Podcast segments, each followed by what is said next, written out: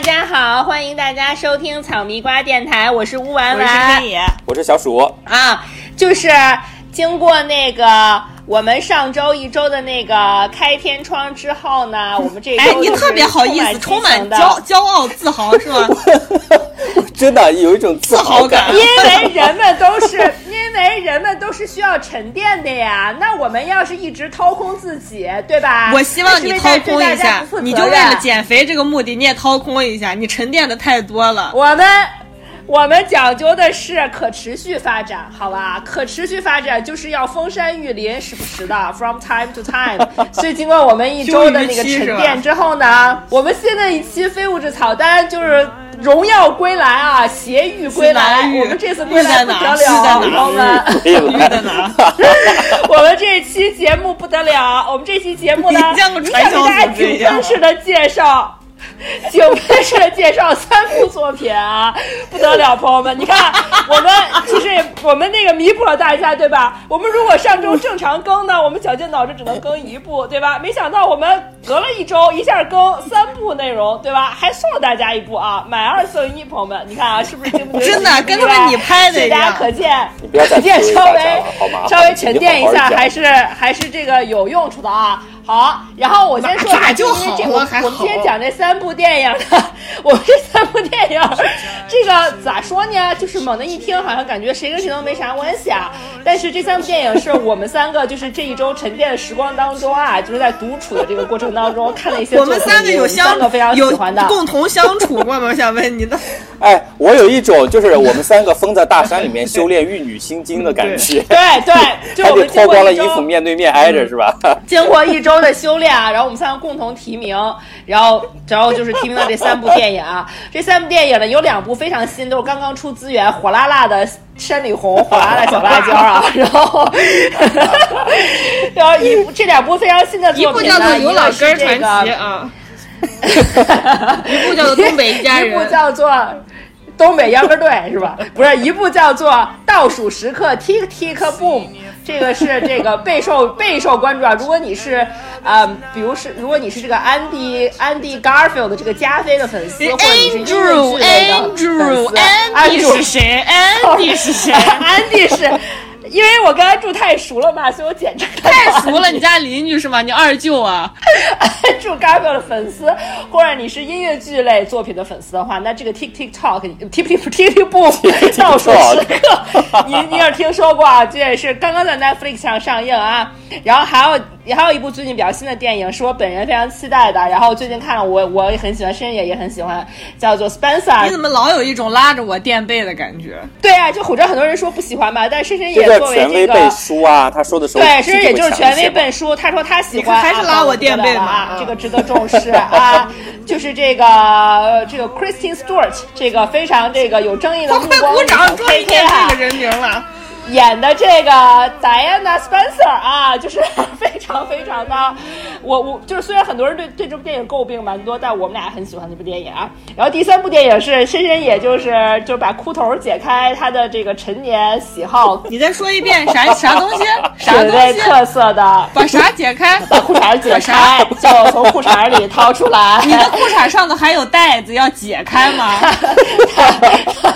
锁子、皮带扣，还不上台，你裤衩上头有个皮带啊？个人最最佳前三前十种榜单，但是以他个人猎奇的口味啊，就也是他自己强大的专业知识、专业素养背书啊，他非常喜欢的一部电影叫《红》啊，这个红，这个红呢，就是欺负木聪啊演的一个非常大尺度的这个伦理不伦，反正是不伦伦理的这样的一个 电影，情色情色大片啊哇，这个电影我跟小鼠啊嗷嗷叫啊，就深深推荐太好了，主要是你，主要是你，我就叫的一般啊，嗷嗷叫的是你。他虽然不是很新，但也不是很旧啊，他是二零二零年的作品啊，就是去年。好，我们今天为什么把这？你看我们三个怼了一下这三部电影，我就发现这三部电影，我们三我们三我们三个发现都有一个共同特点啊，就是首先这三部电影的主角最后都有一个死了的，这是你强行归纳的。其二，其二，他们都是就是都是在他们三十多岁的时候啊，你比如像这个《Ticking Bomb》这个倒数时刻里面，这个 Andy Garfield 演的这位 Andrew Garfield 演的这个男主角，我一会儿再跟大家详细讲他是谁啊，因为他是一个传记题材的一个一个一个歌歌舞片这样子。然后他这个角色在拍在这部电影里，他就是在他的三十岁，呃离剩就几离几周就到离十天，大概就到三十岁的这样的一个阶段。然后呢，这个戴安娜在 Spencer 里面描述的这个一九九零年的这个呃圣诞周末，在这个时候他也刚刚好是三十岁。然后呢，在第三部这个红里面啊，这个出轨的这个家庭主妇啊。这个这个女的啊，女女主角啊，正好是三十二岁啊，所以我们三个就是最近也在讨论啊，就我觉得我们三个人最近可能也到冬天的缘故啊，然后就是你问过我意见吗？有一些职、啊职场上啊，职场上啊，或者身体上的一些不适啊，以及心灵上的一些抑郁啊，是吧？就是我们三个最近都够都情绪上都有一些波动和问题啊，我们就觉得人生好苦啊，就是好多这个 struggle，好多苦难，觉得活着没啥意思啊。然后我们三个其实本身就是已经很理解彼此的这个这个困境了啊。然后我们就突然就看到这三部电影啊，我们突然意识到说，哇，我们好有共鸣，原来真的三十岁左右这个坎儿真的非常。你刚刚这段是真情流露吗？真情流露啊！然后我想一下，其实我们的很多听众朋友们也大概都是这个年纪吧，所以我你问过听众朋友吗？你跟小甜糕差着辈儿呢，好不好？做这么一期节目，我跟你说，朋友们，我说话我完全听不见他们俩说什么。朋友们，我跟你说真的，我 solo，我只爱我自己的 solo，他们俩爱说什么是他们俩的事情啊，我们管不了他们啊。你们、你们、你们谁？你我的我的我我的唯唯一的我的哥粉儿。咱们我们不管他们说什么、啊。天哪反正我们就觉得说，就是很值得探讨一个问题啊，就是我们相当于又探讨一遍所谓的“括带引号的三十而已”啊，就是三十岁左右，我们从这三部电影来看会遇到哪些人生困惑，然后里面这些电影的主人公是如何 handle 他们的，然后看能不能给我们扩充我们的眼界呀，扩充我们的。啊、想法呀，有一些这个主要是看大家都过得不好，就会让你快乐一点啊。啊，对对对，是的，是的。然后呢，我们话不多说，现在进入主题，朋友们，我进入主题还蛮已经说了很快的吧？多了嗯七分钟，比他们俩进入主题快好了。我首先，那我们就是我我们今天的逻辑就是大家一个人会先负责讲一下这个电影，然后他们两个会就是每有其中这个人讲的时候，另外两个人会随意硬插啊，插他插到 插到这个主讲人体无完肤为止啊啊，好，就是这样的一个 安排啊。首先我给大家先讲一个就是倒数时刻啊。听听不，就为什么这个电影啊，最开始为什么就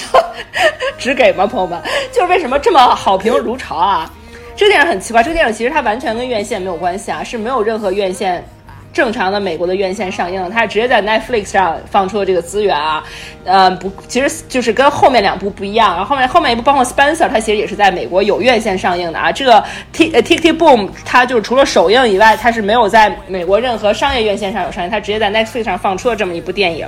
所以说，一般情况下，这么一种电影呢，它又是一个比较小众的题材，它又是一个比较偏音乐剧的形式，按理说不应该受到这么多关注。但这部电影呢，就是特别特别受关注。我最开始听到这部电影呢，是我在纽约的一个好朋友，然后他也在我们草莓蛙的群里啊，然后他推荐给我，他说：“哎，你要不要看一下这部电影？”因为呢，他知道我很喜欢汉密尔顿啊，汉密尔顿我们之前节目也有讲过。然后这部电影的导演呢，就是汉密尔顿本顿啊，汉密尔汉密尔顿本人啊，因为汉密尔顿那个音乐剧也是他本人写的，然后他自己主演了汉密尔顿。那么这部电影他是作为这这作为他导演处女作啊。被呈现给大家的这个人就是 L M M 啊，林曼努尔·米兰达啊，这个人不得了，朋友们，就是真的靠一己之力颠覆了整个这个《查尔的宝莱坞》，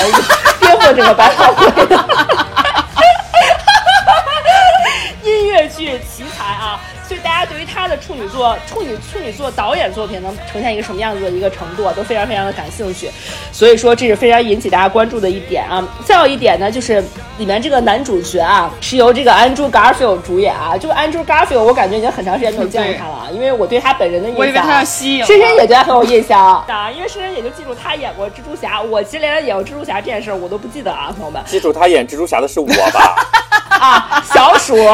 对他很有印象，因为小鼠我还 记得他演蜘蛛侠，知道他演过蜘蛛侠，朋友们很了不起，so impressive，OK、然后呢太，感动了，太感动然后了。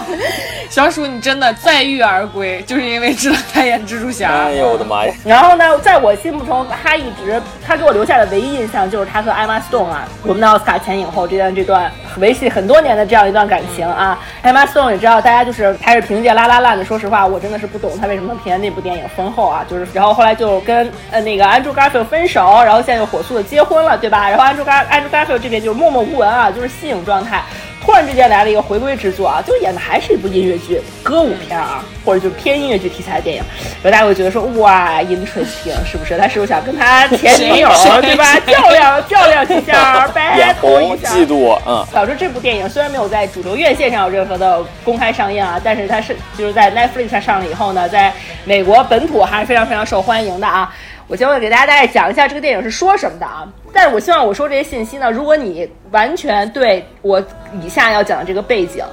你毫不知情啊，其实我也毫不知情啊。我看的时候我就完全什么都不知道，我就打开看的。你不要被它吓退啊！就它其实是一个非常非常一个入门入门级别电影。就算你对整个背景一美国九十年代的纽约的流行文化呀、音乐剧呀、百老汇，你是好一无所知，你看这你依然看得下去，而且能看得很懂，完全没有认知障碍啊！大家不要有心理负担。但是我就可能为了帮助大家理解，我给大家大概讲一下这部电影讲的是什么。简短啊，请务必。简短，嗯我会非常简短，而且我其实有看到有那个听众朋友给我们留言啊，觉得我们对剧透太多了。我觉得你说的很对，我跟你说，朋友们，我对天发誓，我这部电影毫不剧透啊。你在这儿 warning 一下，大家大家说需要一个需要一个那个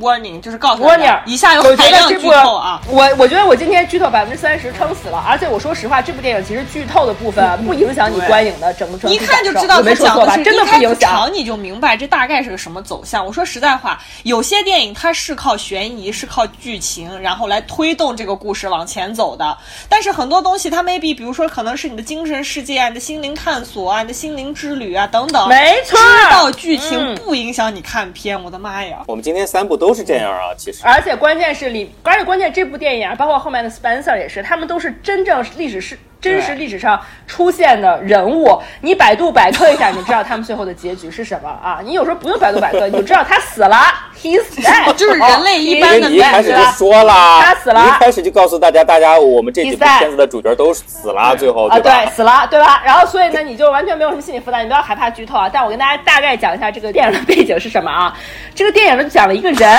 这个人是谁呢？我们确实没有介绍过讲一只狗的故事。嗯，这个人呢叫 Jonathan Larson，人物我连人物有了，Jonathan Larson 啊，时间一九九零年，地点 New York，New York 啊。然后呢，这部电影叫翻译成中文叫《倒数时刻》嘛，这个它是改编自。Jonathan Lawrence 本人，他于一九九零年这一年创作的一个自传体的音乐剧，原名也叫这个《倒数时刻》啊的这样的一部作品啊。这个 Jonathan Lawrence 呢，我想给大家再讲介绍一下 Larson Lawrence 又是谁？Jonathan Larson Larson，他本人 Larson，他本人最大的成就啊，就是他写了一部非常非常传世的百老汇音乐剧作品，叫做《吉屋出租》，也就是 Rent。OK，但是他这部电影里面的他呢？是反映在一九九零年，是在他创作出《吉屋出租》这部传世作品之前的六年，而且呢，这部电影里面讲述这个时刻，大概是在他到三十岁之离三十岁生日可能还有一周左右的这么一个时刻，就是他在他是一个在一九九零年快要达到三十岁的这样一个生活在纽约的一个苦苦追逐梦想的艺术家啊，大家可以这么理解啊。然后呢，九十年代纽约有啥特点呀，朋友们？我觉得我们现在想到九十年代纽约，你会想到。哇，自由对吧？流行文化爆炸对吧？我们想想那个时候电视剧《Friends》《Sex and City》啊，就大家知道那个时候纽约是一个什么样子的特征啊。这部电影就是以那个时代为背景，大家其实大概能在头脑中想象一下那个的大背景啊。就他讲述了呢，他创作这个《倒数时刻》这部音乐剧上一部音乐剧叫《Superbia》的故事啊。其实基本上它整个我觉得电影的内容就是都是跟倒数有关系啊。比如说，他的从他的创作经历上来说啊，他是离这个向纽约的音乐剧圈展示他的这部音乐剧作品《Superbia》离他这个 presentation 一天天的倒数，对吧？然后时间段上呢，离他三十岁生日还有一周，也是倒数。那其实离他真正生命的终结呢，其实也就是还有五年的时间啊，其实也是一个倒数啊。如果大家能够以一个上帝视角来看这个话，对，就其实真的是整部电影反正都是一个他的倒数时刻啊。然后在这个非常非常特殊的这个时间点啊，这个 Jonathan Larson Mr. Larson 本人啊是如何不断尝试这个积极努力又接受溃败，然后百折不挠的。在这样一个对于一个艺术家来说最重要的这个创作阶段里面发生的故事，影响着他的人，以及他在面对很多不管是创作也好啊，或者人生决策也好呀，这些重大时刻做一些做的一些 decision making，以及他周围所有的一切。他的感情经历，他的创作经历，他认识周围的人、朋友的故事，如何为他以后写出《吉屋出租》这部伟大作品打下的基础啊？比如说里面出现了一些很重要的人物，比如说他的这个女朋友，就非常非常相爱，但是呢，就因为他太穷了啊，就是到三十岁还在餐餐厅端盘子啊，然后就守着一个将来看着永远出头不了的这么一个音乐剧的这样一个写作的梦想啊，女朋友受不了了，就离开他，分道扬镳。然后他最好的朋友啊，最开始跟他是一起追求音乐剧梦想的。是一个 gay 啊，然后后来呢，就是。就是实在是扛不住了，经受不住自己穷带来的困扰，就是选择去做这个 advertising 啊，成为了 madman 啊，然后就是一路飞黄腾达啊。他还有一个好朋友得了绝症啊，躺在 ICU 啊。他每天就是忙于自己，忙于自己这个这个音乐剧首秀的 presentation 啊，没有时间分身乏术，没有时间去看他的好朋友。然后呢，他每天面临非常非常多的困境，比如说他怎么能为一百美金可以多请一个乐手发愁啊？如何在这个 presentation 的前一晚写出来一首。这个呃缺失的一首歌啊，然后如何在一个特别被公认的优秀的作品啊，在商业上得不到得不到支持啊，就是这个全面溃败以后啊，不被打倒，还能如何坚持为周围的人继续创作啊？啊特别是这个电影里面有一个非常牛逼的人物啊，这个人物也是我们最近要蹭的一个热点啊，就是刚刚去世啊，老爷子刚刚去世。就是这个史蒂芬·桑德海姆啊，他就是西，就是深深姐最爱的音乐剧《西区故事》的作者啊。他不是他本人出演的这个角色啊，只是这个电影里有这个角色啊。在里面实际上是现声的。最后那个答录机里面的声音，这个桑德海姆给他打电话，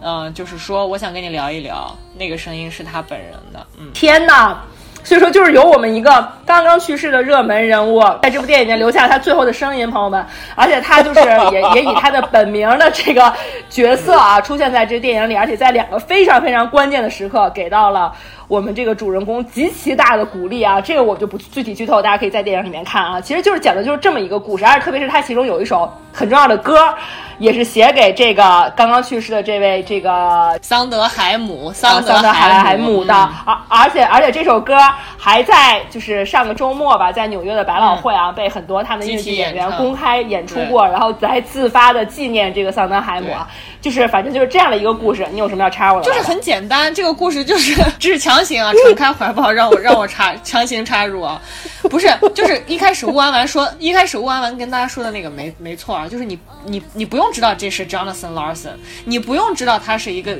未来一定会在那个百老汇舞台上闪耀全场、熠熠生辉，然后会为。这个音乐剧这个行业留下璀璨的作品的这么一个人物，你都不用知道，你甚至就是连是是九十年代还是啊新世纪以后都没有关系，他就是一个你身边再日常不过的一个 loser 故事的开始，他就是讲一个马上要到三十岁的男性啊直男，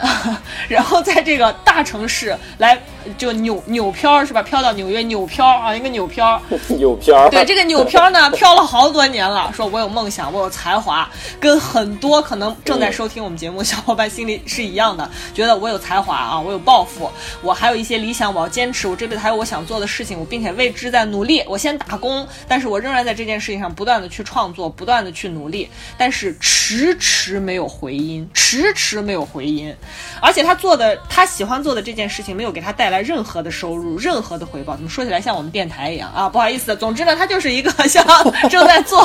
现在有对正在做我们电台的这么一个人 啊，但除此之外呢，他甚至没有一份可能像我们三个呃还能糊口的这么一份工作啊，一直在餐厅打工，随时这个。租的这个房子，房东就要把他赶走，给他拉闸限电，他因为交不起电费，交不起水费，等等等等。然后跟他一起来扭片的他最好的朋友，跟他同样怀揣着这个要成为明星、要出人头地的这么一个梦想，要通过对要当演员这么一条路径来出人头地的这么一个伙伴，这个时候也说我顶不住了啊，我也要去当一个 normal person 了啊，所以他就去了广告界。结果他突然一下一转眼就赚这么多钱，我真的住进了大 house 啊，就是广告业。I I I I don't know why。然后呢，这个这个 loser 就非常焦虑，所以他一开始是以一个唱段进入的，那个唱段我觉得非常的抓人，就是它里面的每一句，其实它因为就是刚才吴婉婉介绍了嘛，它本身是根据这个人写的一个独幕剧，一个自传式的独幕剧，就叫《倒数时刻》，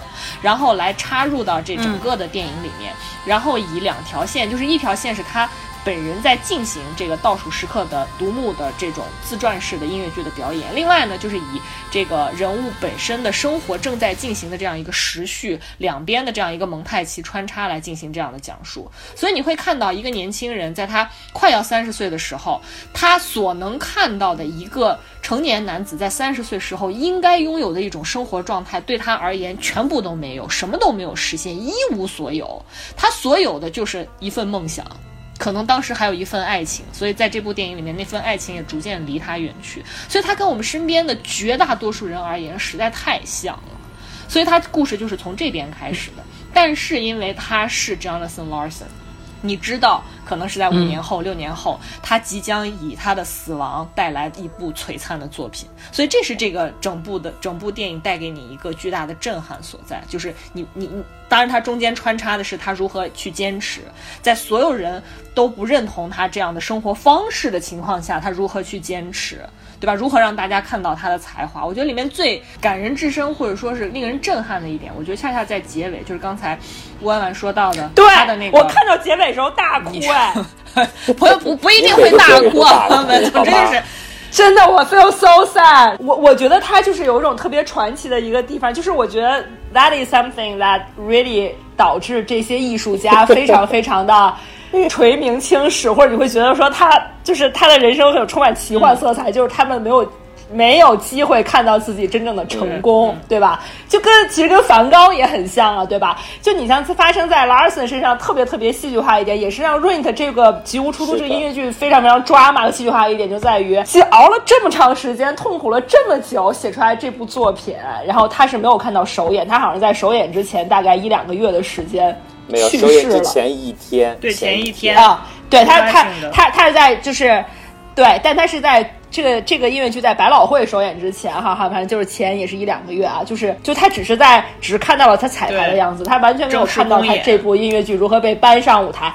他又在三十不到三十六岁啊，在三十五岁马上就要三十六岁的这么一个时刻去世了。他没有看到自己的成功，他但是他仍然在坚持他的创作。嗯，对，所以你就觉得这一点就让拉森变得更加伟大。就他相当于他这一辈子一点甜头都没有尝到过，他如何在一点甜头都没有尝到过的前提下，可能可能在他三十六岁 没生命的最后一电费还是没交齐，然后就在这样一个情况下，就是我说我说我看到的那一幕，就是刚才吴婉婉说到的 Larson 呢，因为他确实很有才华。而且在他持续不断的创作的过程中，他在不断的跟，就是大家知道，在各行各业可能都会有中介这样的角色，他把你介绍给一些制作人啊、导演啊、编剧啊等等等等，你先从很小的这些作品开始做起，然后呢，就有一个中介呢。把他的作品就是介绍给了可能当时 maybe 不是那么有名的一个制作人，那个制作人呢，就是仍然还在以比较微薄的资金来支持他的创作，但是当然不可能是以那种公演的形式，很充分的那种筹备的东西，然后来把他这个东把他的作品完整的搬到舞台上，而是以一种就是吴安安说的 presentation 的这种方式给大家进行一个展示啊，然后在这个展示的过程中呢，他就遇到了这个桑德海姆，就是给西区故事。那出呃很有名的这个舞台剧的所有的唱段来做作词的这么一个，算是应该也算是创作者啊。呃，具体他在这个好莱坞呃他在这个百老汇到底地位如何？如果有了解的小伙伴，可以在评评论区告诉我们啊。然后这个桑德海姆呢，是看在那个呃展示的过程中看到了他的这个作品呈现的样子。然后，但是大家的共识都在于说，你这个东西太曲高和寡了，完成度呢就是很难搬到这个舞台上去。百老汇的人是不会哦，百老汇的观众是不会花五十美元来看这么一部晦涩难懂、离大家生活很远的东西。但是你如果是在百老汇以外的地方来演的话呢，你这个东西投入又太多，然后从收益和成本的角度来讲，它是一个极度不匹配的这么一个作品，所以 maybe 也不会有人去帮你进行商业上的规划和制作。但是这个桑德海姆就跟他说，但是我仍然觉得你很有才华，我希望能够跟你聊一聊。然后在此之前，我觉得有一幕是非常打动我，是他打给那个中介，就问我今天这个展示到底怎么样，有什么样的回馈。那个人就告诉他说，大家都觉得你很有才华，你一定要坚持这样做，但是不会有人给你制作，你这个东西太曲高和寡了。他当时陷入巨大的沉默，因为我相信他所有的作品是倾注了巨大的心血，而且是他听收到了他的朋友也好，专业也好，各个方面很好的评价，但是最后的结果是不会有人买单，不会有人为你的作品买单。这对一个年轻的创作者而言的。打击是非常之大的，这个时候你就能看到，就是在荧幕上呈现的是，Larson 就那个中介说我不跟你说了，我我有约，我要赶快走了。他非常急切的在电话里面说对不起对不起，你再给我一点时间，我就想问问你问一件事，那我接下来该怎么办啊？因为实际上他从一开始就给你设置了一个关卡，就是我三十岁了，我如果还不成功，我 maybe 也要去做别的事情了，我我我耗不起了，对吧？这个时候那个人。那个中介给他说了一段话，我觉得是特别打动我的。他跟他说：“写你的下一部作品，你是一个作者，你这么有才华，你要做的就是写你的下一部作品。如果写完他还不成功，你就要再写你的下一部作品，直到他成功。而当他成功之后，你仍然要再写你的下一部作品。这就是一个创作者的生涯。我觉得就是这个是真正能够带给你鼓励和勇气的，这才是人生，因为他的。”这个跑这个赛场太长了，赛程太长，怎么样能够让你持续不断的去创作下去？我觉得这个是这个电影 maybe 带给我最大的一个感受。嗯。耶！你从对我们来小来说，我们三十岁，我们还是小宝宝呢，朋友们，我们不着急啊，我们还是有很多机会的啊。没有，我感到已经很焦虑了，always。嗯，那是深深也太牛逼了啊，他就总是想那个追求更高、更快、更强，朋友们。然后那个，我来给怎么再再给大家补充介绍一下《吉屋出租》啊，这个《润的》这部作品到底在百老汇和美国流行文化史的地位是什么样的啊？我先说，然后深深也激情激情补充啊。首先啊，我先说这个，这我们这个男主啊，作为一位音乐剧作家，我刚刚说的最大的。成就就是在九六年创作了创作了这个《吉屋出租》Rent，然后这部剧在他当年英年早逝以后啊，当即斩获了四座托尼奖。托尼奖，朋友们，托尼奖就是音乐剧界的奥斯卡啊，朋友们啊。奥斯卡说自己是电影界的托尼奖，这而且这个四座托尼奖不是一般的奖，不是什么服化道奖啊，它有涵盖了当年的最佳音乐剧、最佳音乐剧剧本和最佳音乐原创音乐剧原创音乐啊，就是从完全百分之百的对于拉尔森的这个创作能力给予了肯定啊。然后这部音乐剧是在一九九六年二月十三号在整个纽约首演，然后四月二十九号在百老汇首演。然后呢，这个拉尔森是死死于一九九六年的一月二十五号，三十六。六岁生日的十天之前啊，然后这部这个音乐剧在你美国啊，就当当年的这个流流行文化界受多大的影响啊？今天深深也紧急啊，就相当于新闻主我在主播新闻联播的时候，他递给我一个小纸条啊，逼着我念出来啊，说当年老友记中，瑞秋在 Rachel 在玩填字游戏时，曾经问过 Chandler 说。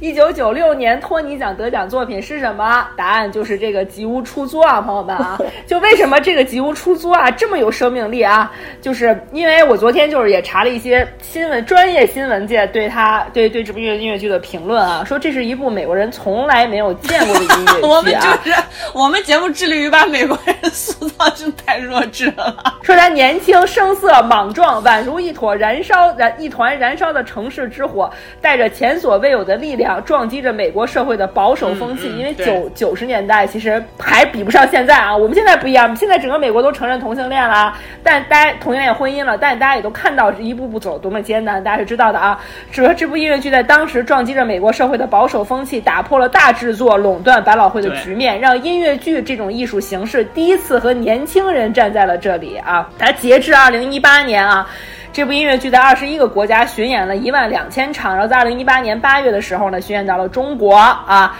然后它其实这部音乐剧最开始是改编自普切尼的歌剧《波西米亚人》啊，就是把当时的这个呃主题和当下纽约的一些真正的一些生活图景哈，就融合在了一起，讲述了这个七位纽约文艺青年难忘的一年里啊的生活啊。之前就二零零五年的时候呢，《吉屋出租》就被好莱坞翻拍成电影了，也是这一年《吉屋出租》十由出租十周年第一次来到就是中国啊，特别是在香港的时候，我们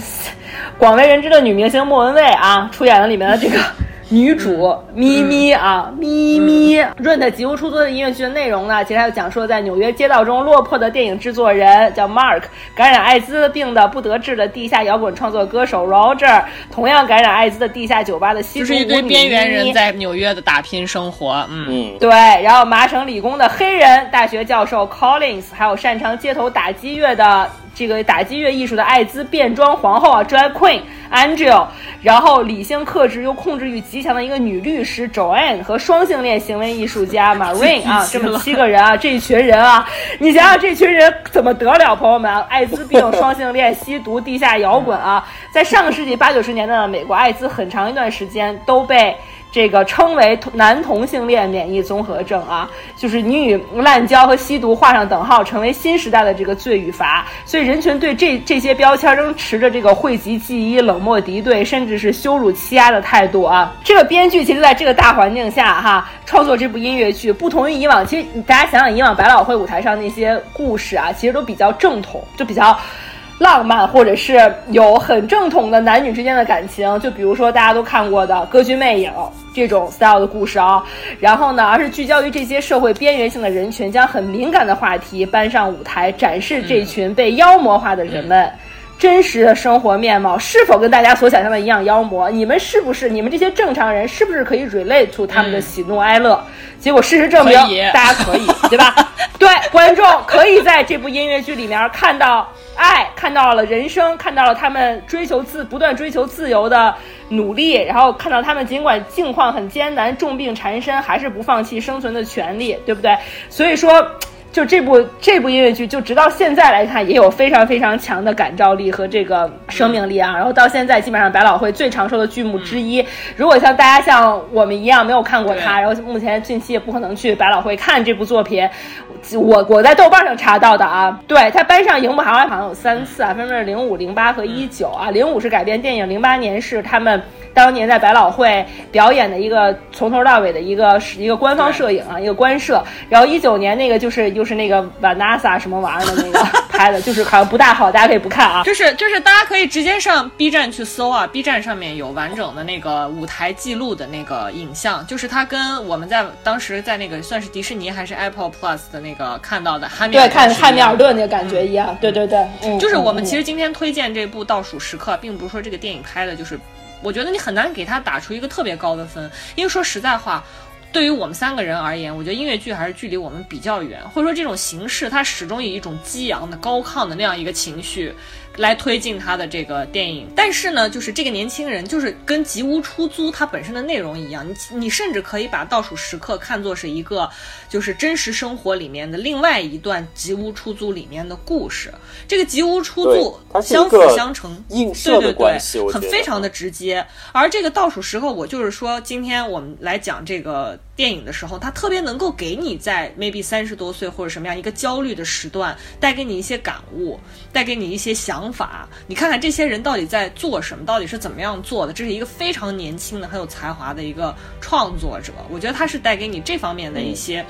就是在一个很焦虑的时刻，可以给到你一些 maybe 去拓展你的眼界，让你看到这个世界更多不同的样子，一些老生常谈的东西也好，或者怎么样的东西也好。但我觉得你在一个很焦虑的时刻看到这样一部电影，应该是会有所收获的。呃，我觉得我们其实今天推荐《倒数时刻》这部电影。嗯的同时呢，也非常推荐大家去看这个《吉屋出租》。如果不管是舞台剧，或者是当时改编的那部电影，实际上也拍的不错的。因为《吉屋出租》这一部舞台剧呢，它最大的不同是它所有的唱段都是以摇滚乐作为音乐类型的一部音乐剧。这跟就是我们呃之前介绍过的那个《汉密尔顿》。呃是有相似的这个这个革命之处的啊，就是因为像那个汉密尔顿，因为它是出现在所谓我们现在的 E 时代嘛，E 时代现在大家喜欢的就是 hip hop 那个 R&B 对吧，嘻哈。等等这些东西，所以呢，他就是以嘻哈来作为他唱段的主要音乐类型。那在九十年代，吉屋出租就选择了摇滚乐来作为他的音乐类型。实际上，你如果要是去多做一些功课，会看到就是音乐剧里面其中有一个类型就被定义就叫做摇滚音乐剧。我不知道大家看过哪些啊？就是有很多的摇滚音乐剧是被搬上过荧幕的，而且改编的也都是比较成功的。比如说我自己看过的啊，就是像《油脂》，就是《Grease》。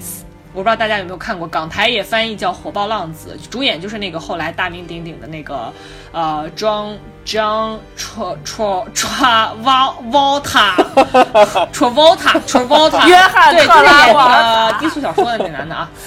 然后呢，还有就是像那个梦幻女郎 Dream Girls，她就是 Beyonce 和那个 Jennifer Hudson 演的那个嘛。还有包括后来可能我不知道有没有。这个听众小伙伴了解过，还有汤姆克鲁斯，甚至还演过一部叫做《Age》哦，《Rock of Age》，就是摇滚时代。我我我自己是不是很喜欢这部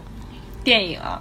但是它就是也是作为所谓的摇滚音乐剧的一个代表作。还有没有被搬上荧幕的？我自己我自己是有看过一些呃类似的表演的，但很有话题性的。呃，就是在二零零四年的时候，我记得是就是伊拉克战争的时候，有一个摇滚乐队很有名啊，Green Day 啊，他发行了一部呃一张专辑，就是那个 American Idiot。Wake me up when September 他那个呃 American Idiot，他这张专辑实际上就是反战主题嘛，反对伊拉克战争的。后来呢，就是以这张专辑为契机，实际上也制作过同名的舞台剧，里面所有的唱段都是这张专辑里面的歌曲。然后这个他的那个主唱就是老画黑眼圈的那个呃那个烟熏妆的那大哥啊，Billy Armstrong 啊，他也作为主演登台。就这个表演，可能看过的人很有限啊，但是我非常推荐大家可以去搜这个，嗯，是第五十二届格莱美颁。颁奖典礼上面，这个 Green Day 和当时那个 American Idiot 那个音乐剧的原班卡司一起表演了那个 Twenty One Guns 那首歌啊，非常精彩。所以就是摇滚乐呢，对于出吉屋出租而言，在形式和内容的这个关系上呢，你就可想而知。根据刚才吴万万给大家介绍，非常的统一。就我们之前在有关那个万青呃，还有有关声翔的那个节目里面也聊过，就是摇滚乐嘛，对吧？它是粗颗粒的，是下里巴人的，它是很大众、很通俗的，对吧？它代表这种反叛的意志，代表这种追求自由的意志。虽然它现在也已经成为流行文化的一部分，但是你看它的这个发声啊。是这个后面的演变，它仍然携带着那种很明确的地下的那种气质，那种很边缘的气质。所以你用它来代表这种少数群体来进行表达的话，是非常合适的。对。然后另外就唱段而言，实际上这个吉屋出租贡献了非常多脍炙人口的歌曲，就是他当时一九九六年被搬上舞台之后。他那一张原声带就是收录了他所有唱段的原声带，成为美国音乐剧三十年以来最成功的一个音乐专辑。它里面最脍炙人口的歌曲就是那首《Seasons of Love》。我相信很多小伙伴可能听过这个歌曲，但是未必不知道它是这个名字，对对不上号啊对，就是大家我非常推荐大家去留意一下这个歌词啊，我们会放在这期节目的这个。呃歌单里面，我不确定乌万万会放在片头还是片尾啊。您说放哪儿我就放哪儿。那咱们就那咱们就放在开头吧，没问题，片尾也可以啊。没问题，听您的。他那歌词，他那歌词非常简单，而且直指人心。他就说，呃，他是呃 counting 了一整年是有多少个分钟嘛，就是 five hundred twenty five 呃 thousand six hundred minutes，对对对吧然后他就会说 how how do you measure measure a year 啊，in a daylight in a sunsets，呃 in a cup of coffees 啊，how about love？就是说。呃，一年有有有这么多分钟啊，你你你如何丈量一年呢？是通过这个 呃日出还是日落，甚至是一杯咖啡的时间？你用英尺来丈量呢，还是说用一次笑容，用什么？那用爱好不好？就是它非常的简单，但是直指人心啊！而且它搭配上它那个旋律是非常非常好听的，我非常推荐大家去找一下这首歌，或者注意一下我们的节目啊，啊，对，注意我们的节目啊，看看谁谁也把这首歌安排我插在哪儿。看看我是如何安排吴婉婉的啊。然后说回来，就是这部《吉屋出租》呢，它是百老汇音乐剧里面率先，也就是说他是头一次把刚才吴婉婉说的那些人啊，同性恋啊、双性恋啊、跨性别这些议题搬上舞台的。就是之前所有触及到这类议题的制作，它不是说不会。啊、成为大家创作的对象，而是在于说他绝对不会搬上百老汇这么大型的舞台。也就是大家如果看这个倒数时刻，他们会在里面提到一个说法，叫做 Off Broadway，就是外百老汇。就是在纽约，除了百老汇以外，还有很多很多的这个戏剧的舞台，它未必是在那些，大家就知道就是很边缘的、非主流的，对吧？所以这是第一次把这些性少数群体搬到这个舞台上来的。所以刚才弯弯说，他不仅拿到了托尼奖，还有一个很重要的奖项是他拿到了当年的普利策戏剧奖。对，就是大家听到普利策，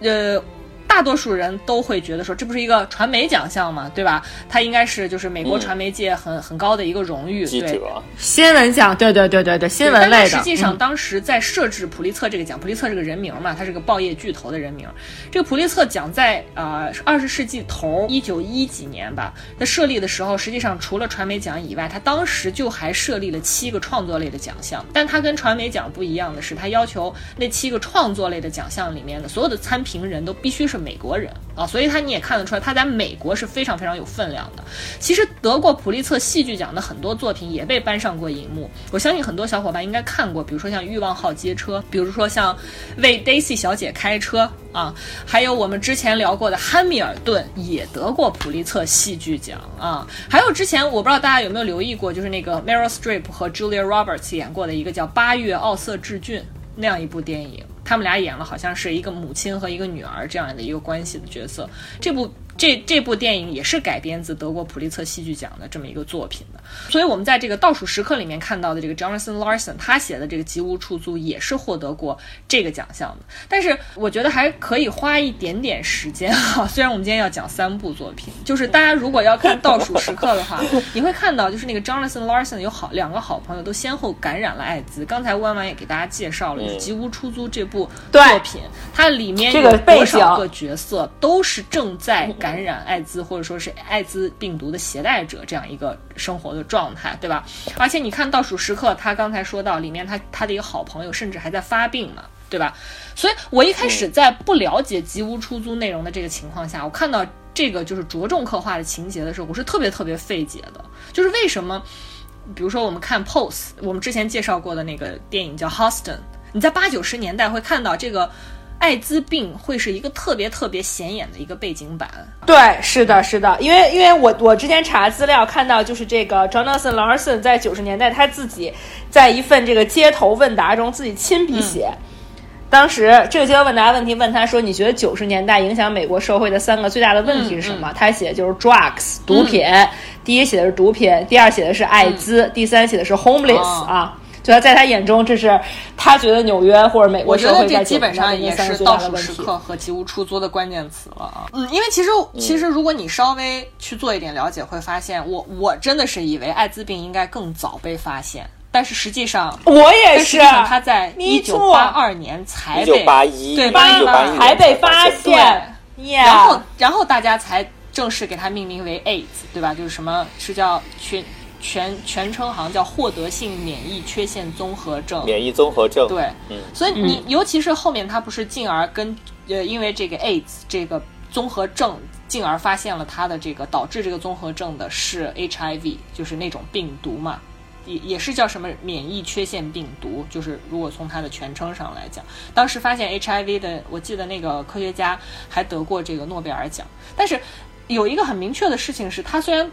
这个病毒被发现，也得到了诺贝尔奖，但是并没有给大家带来治疗，对吧？实际上，它是比我们现在疫情相对而言感染的更加广泛的一种一种疾病。而且，我我后来还查到资料，看到就是实际上是从八一八二年发现到九十年代中后期，甚至它对于这个患者或者医生，甚至是研究艾滋病的科学家而言，这个病就像梦魇一样，特别可怕。在那个特效药出现之前，艾滋病的致死率是达到百分之九十以上的，就是患者出现症状之后，寿命往往就只有一到两年。所以说，在上世纪八九十年代，艾滋病发病就几乎约等于死亡了，就是你就等死了。而且，因为当时这个艾滋病的发病是基于大量的这个性少数病例才发现的，所以对于绝大多数的这个性少数群体而言，它就是像一个悬在头上的一把剑一样，就是如果你要选择。作为一名性少数群体来继续生活的话，也意味着你选择了就是离死亡更近的那条路嘛。所以你会看到当时艾滋。不只是人生可能患上的一种疾病，它甚至代表着一种命运的选择。所以它为什么会成为八九十年代特别明确的一个一个背景板这样的一个情况出现在，就是你会看到呃八九十年代表现边缘边缘群体的时候，一个根本没有办法回避掉的这么一个问题。所以我觉得就是这个可能会给大家带来一定的这个参考。如果大家有兴趣，可以去找一个，我今天还推荐给小鼠，就是后来 HBO 有改编过的一个电视剧叫《平常心》。Normal Heart 好像是啊，但我自己没有看。他这部片，他这个作品是来自八十年代，也是一个舞台剧的作者写的一部作品，就是专门。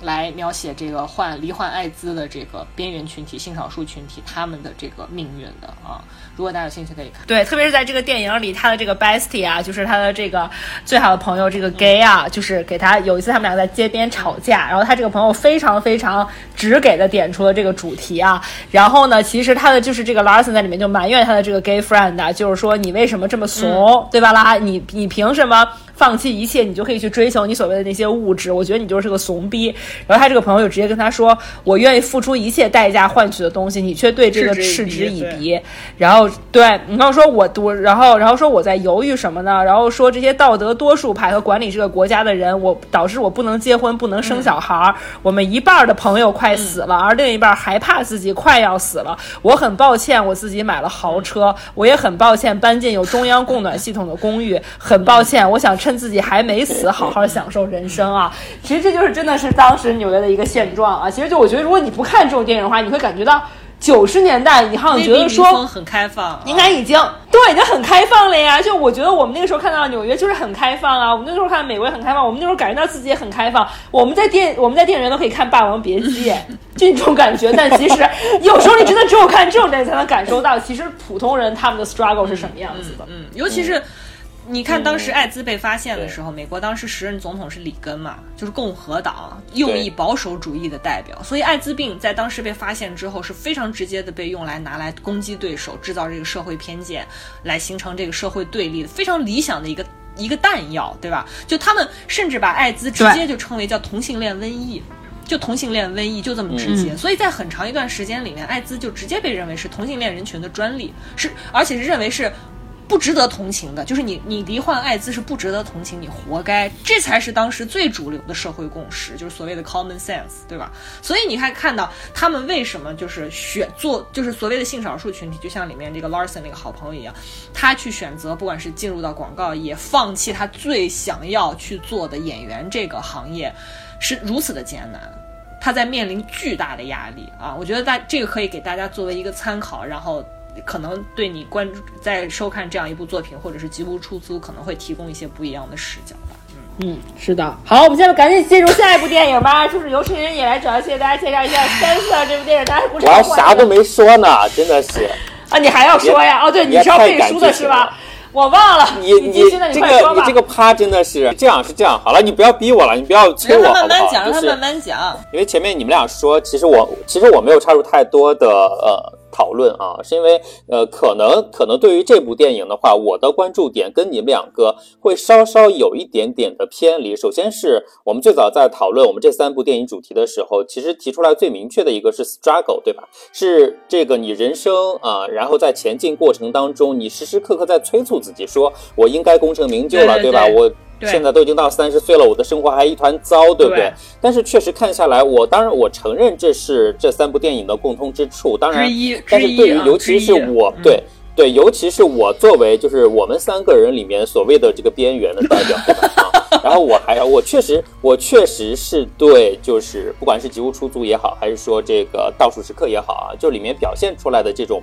边缘的境遇，我是天然的比他们两位会更加的设身处地一些，敏感一点。对对对，当然是，尤其是倒数时刻这个电影啊，他拿这个男主的三十岁的生日做一个倒数的实现，去做这种呃生命不断流逝的这种急促感啊。当然，我非也我也非常理解，就是为什么在这部电影里面也有表达出来艾滋病人的这一个这样一个非常明确的主题，因为确实也就像他们俩刚才说的，在九十年代的时候，艾滋病，你你得了艾滋病，你人生。就是马上立刻进入倒数，对，基本上就是这种状况啊。虽然有，对，虽然有幸存者，但是对大多数的病例来说的话，这真的就是我的人生从现在开始立马江河日下。我有任何抱负和愿望，我可能此生都再也无法实现了。我必须怀着这个病痛死去的这么一种情况下，这种倒数的迫切感，它是更加直接的，对吧？啊，它比男主的一个三十岁生日的这么一个期限感是更加强烈和真实的，这是一个点啊。然后，然后另外一方面的话，确实我觉得为什么有必要在玩完这么催促的情况下，我觉得有必要把这部分稍微的啊，真的是稍微展开一点去说。一个也是因为，因为我们录这期节目的时候是在十一月三十号。而每年的十二月一号就是世界艾滋病日，就是刚好我们赶在了这么一个时间。对我觉得确实有必要去为这个东西本身去稍微发声一下啊。就是他们刚才也说了嘛，就是艾滋病最早被发现的时候是在二十世纪的八十年代初啊，但是没有想到，真的谁当时谁能想到呢？时至今日。在现在的医学这么发达的情况下，几十年之后，它依然是一个让全球的人民共同去担忧、共同还在处于畏惧状态的一个病症，对吧？对。然后，而且呢。呃，不要说在当时了，就哪怕在现在，我觉得艾滋病也依然是在被妖魔化的，对吗？它也一直是跟男同性恋，我觉得比起其他的，尤其是男同性恋连接比起其他无法立即治愈的病而言，它总是让人觉得脏，你不觉得吗？对对对，它其实就是一种污名化嘛，啊，是这样的，就是当然当然你知道这种污名的出处是怎么样，就是呃，确实说实话啊。呃，艾滋的出现和发展，它的原因啊，整个的背景肯定有非常非常多，也非常复杂。我们在呃一个很简很简短的节目里面肯定是讲不清楚的啊。但是呢，确实在艾滋病的发展初期，呃，传播的这个群体当中有大部分，甚至在最开始的时候，很多人认为，为什么叫它是男同性恋的疾病？因为最开始只是在男同性恋群体当中发发现了这个病啊，然后很多人呢就从此觉得说，哦，你这只是你一个这么。少数群体所面临的一个疾病，好像我一个正常人，对吧？我一个女的，或者说我一个直男，我就从来不可能得这种病，所以最早才把这个病跟男同性恋画上关系，而且恰恰是恰恰是因为对呃，不管是当时还是现在的主流社会的主流的。绝大多数人来说，他们觉得这个东西跟我没关系，你知道吗？非常远，他们觉得跟我没关系，就是那是你男同性恋的事儿，只要我不是男同性恋，这个病就。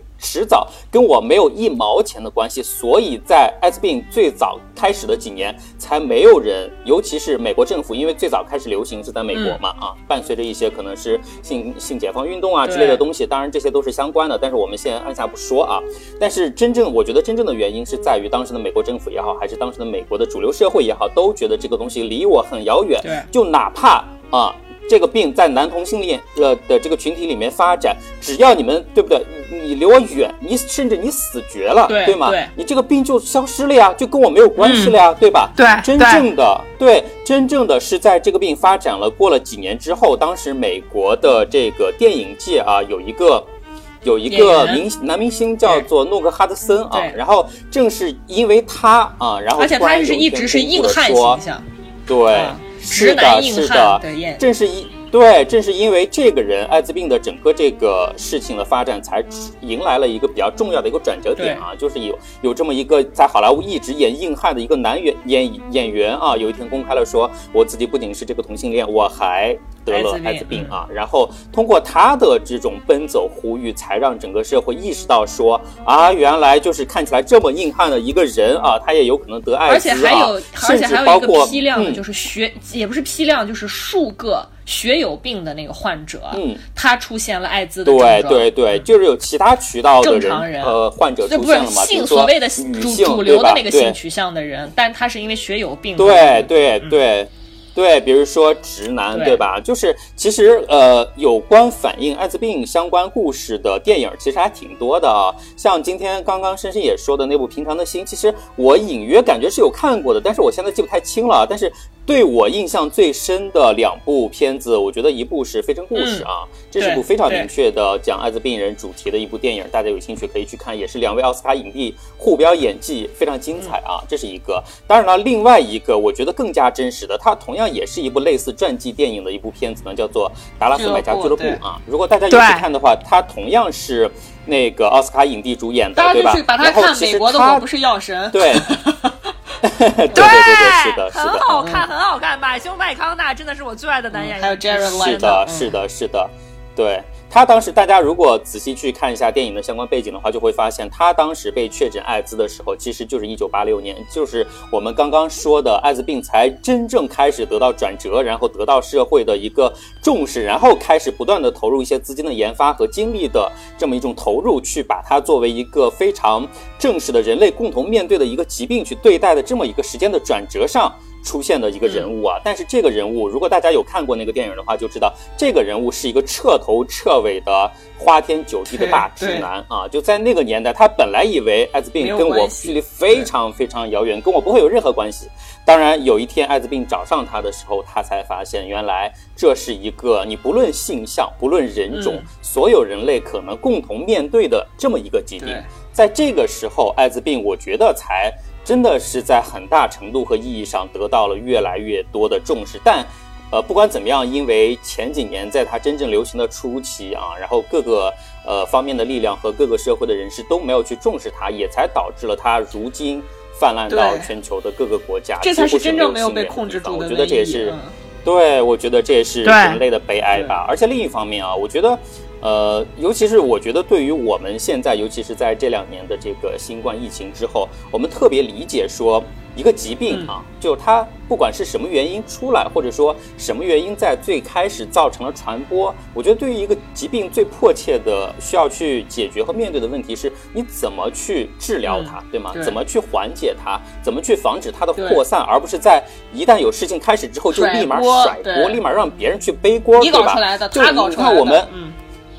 对呀，就我们当时的这个新冠疫情出来之后，美国对吧？不就是好多人都在把这个新冠叫做武汉疫情，对吗？我跟你讲啊，香港现香港到今天还有一些店上面那个门大门上贴着标签，说有武汉肺炎的卖武汉肺炎口罩，还有，嗯，对，所以所以其实这个事情啊，大家可以想想，就完全跟。迄今为止，还有不少人在把艾滋病跟男同性恋连接在一起的这个事情去划等号的，我觉得这是一个非常不公正的一件事情啊！尤其是现在我们已经。得到了这么多新的教训，只能说人类没有教，没有会会得到教总结教训的这种能力。我只能这么说，没有，没有给我们提供任何依然经验教训。依然，而且恰恰啊，恰恰就是为什么这个片子里面，我觉得它表现出来的边缘和边缘之间互相认同的这个感受，能够打动就是九十年代当时去百老汇看音乐剧的那么多观众啊，那包括那么多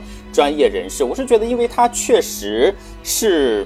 是一些真正的向死而生的故事里面出来的这种人和人的连接啊，就是我我们之前其实呃很多次的节目里面都去讲说人和人这种边缘和边缘之间的共情是非常能够打动人的，对吧？就你看你看那个吉屋出租的那个。其实情节里面几乎很多人除了这个本身边缘的身份，比如说同性恋，比如说变装癖，对不对？比如说这个地下摇滚歌手的这层身份之外，他们为什么就是大家很多人都有这个艾滋病？是因为这种共情你真的是非常天然的。我我虽然没有看过这个《吉屋出租》哈，但是我今天大概去翻了一下，就是很多人对他的一个评价，啊就有一个人写到一个片段，就是他把这个片段提出来说，这是他在《吉屋出租》这个片子里面感受到呃最共情的时刻。然后我我我仅。仅仅只是看了这段话，我都觉得非常打动我。他当时表现的一个情节是什么样呢？就是因为艾滋病人，尤其是在呃九十年代啊，就是当时呃治疗方法还没有那么多啊，就当时你要吃药的话，是一定是。基本上都是采用鸡尾酒疗法啊，而且是每天定时定量的去吃。其实包括到现在也是啊，包括到现在虽然有一些更新的一些呃技术出来，但是大多数的人还是保持着这个每天要定时去吃药的这么一个治疗艾滋病和控制艾滋病的一个行为习惯啊。然后呢，就当时有一个细节是有两个其实本来互相不知道彼此情况的人，但是。他们突然听到了彼此在同一时间的闹钟的声音啊，就是他们知道这个是提醒对方在这个时间应该去吃药的这个声音，然后在那一瞬间，就是下意识的知道了，原来这个站在我身边的人同样也是艾滋病患者，所以他们内心当时出来的一个 OS 就是说，原来他和我一样都是这个悬崖边上的人，嗯，就像云雾散去，终于发现自己之前的疑虑和担心都多么愚蠢。反而变成了阻隔两人的高墙，共同的疾病溶解了坚冰，终于敢于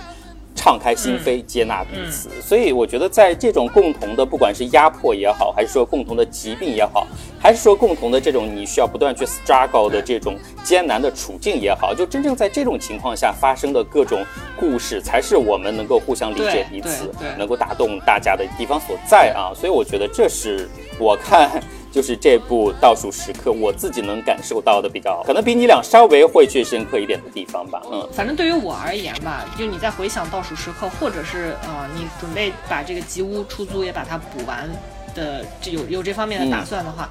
我觉得是可以更加充分的感受到为什么艾滋病就一种疾病会成为一个那么巨大的背景板。就是你会觉得为什么他会？因为你看倒数时刻的时候，你会特别你你你如果不知道这个背景的话，你看到他处理这个 Jonathan Larson 他身边那几个好朋友啊，甚至里面还有这个 Pose 的那个。电视剧的那个女主角，这次也提名了艾哎提名了艾美奖的那个最佳女演员的那个跨性别女，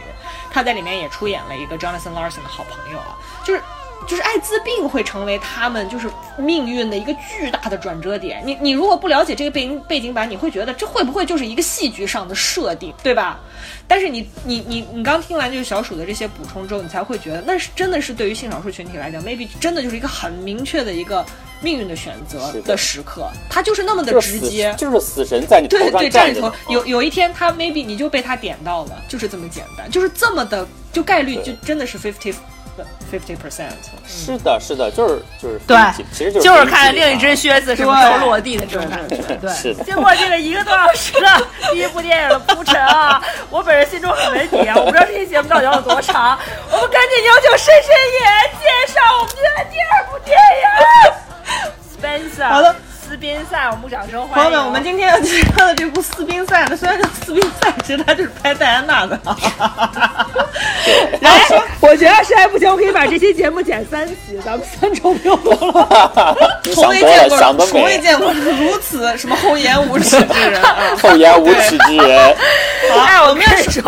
Spencer，斯宾塞呢？你先说。斯宾塞呢？承接刚才小鼠说到的这个世界共同的议题啊，我们今天要介绍的斯宾塞呢，实际上就是关于戴安娜王妃。而戴安娜王妃为什么她会受到那么多人的爱戴，那么多人的追捧？很多人是打从心底里爱戴这样一个王妃，大家叫她是人民的王妃。为什么呢？就是因为我们刚才说到的这个八十年代初期的时候才发现艾滋，当时人人恐同，人人就是。不想跟同性恋有任何的交往交集，更不想就是就是跟这个同艾滋病有任何的瓜葛的时候，我们的戴安娜王妃在一九八七年，在那个人人都相信艾滋病可以通，当时真的是大家觉得通过很轻微的接触就能传染，就是你们死绝不要碰我啊。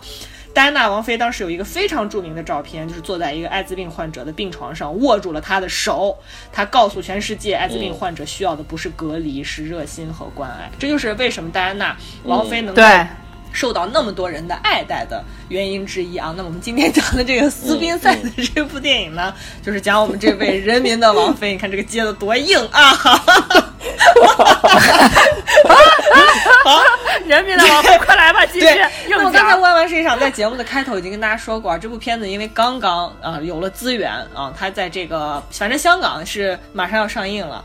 然后之前呢，他在这个威尼斯电影节刷了一波存在感，所以他其实也算是一个非常新的出现在大家这个片单里面的一部作品啊。一个是因为他在这个二零二零年制作之前，他就已经宣布了说我要做一部戴安娜王妃的传记电影啊，而且拍这部电影的那个导演呢，之前拍拍过那个杰奎琳，那个叫什么第一夫人啊，就是那个谁演的那个犹犹太的那个。那个女的娜塔莉波曼，对大家有没有觉得这个导演就非常喜欢让好莱坞当红女明星来诠释大家完全跟他联系不到的人肉算法？就比如娜塔莉波特曼，谁会觉得她能演杰奎琳？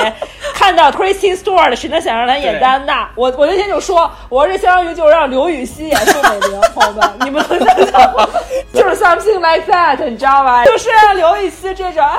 很男孩子气的女生来演一个就是很优雅，就比如宋美龄。谁说男孩子就不优雅了？我真他妈硬杠！好了，这趴过啊！好，哎，那个你接着讲吧，好吧。总之呢，当时他们在二零就所以引起很多人的争议和那个嘛。对，总之他当时就说啊，就这个导演说我要拍一部关于戴安娜的传记电影，而且我们这主角呢一开始就说了，说我就要选这 Kristen Stewart，她是谁呢？她就是这个演 Twilight 的这个暮光女啊，就是那个吸血鬼的那个女朋友啊。这个戴安娜加暮光女，大家就知道，刚才吴婉婉也讲了，这基本就是流量加流量的算法的结果，而且它制造一种巨大的反差，是不是让你充满期待，对吧？啊，然后这部电影制作完毕之后呢，他没有选择率先上上线这个影院，而是在今年九月九月份的。这个好像是第七十七十八届还是七十七届，我忘了啊，大家可以再再去这个确定一下。威尼斯国际电影节的这个主竞赛单元亮相，当时我们的目光女啊，在这个红毯上，当然是又刷了一波存在感。我记得当时还上了这个热搜，就是感兴趣小伙伴再去搜一下她当时红毯穿的那身像睡衣一样的那个香奈儿高定啊。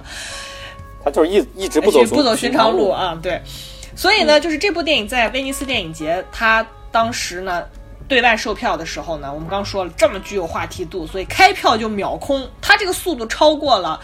今年在内地上映也受到巨大追捧的好莱坞重金打造的科幻电影《沙丘》。啊，就是它的话题度，实际上或者说受大家的这个期待程度是远远超过《沙丘》的啊。当然了，这个据媒体报道啊，《斯宾塞》这部电影呢，在电影节口碑很不错啊，很多人言之凿凿的说，这个《暮光女》非常有潜力去竞争这个电影表演类的这个顶级奖项。当然了，有有什么样这个。过分极端的夸奖也有什么样过分极端的贬低啊？大家上网去搜，我就不多讲了啊。嗯。然后这个电影节之后呢，这个电影很快就曝光了它的这个全球公映的这个海报和预告片。你在这个海报里面呢，就看到今那个小鼠前两天还跟我们在群里面说，非常像这个大表姐在奥斯卡那个台阶上一摔成名啊。Jennifer Lawrence 在那个摔倒的那个造型非常像。对，但是这里。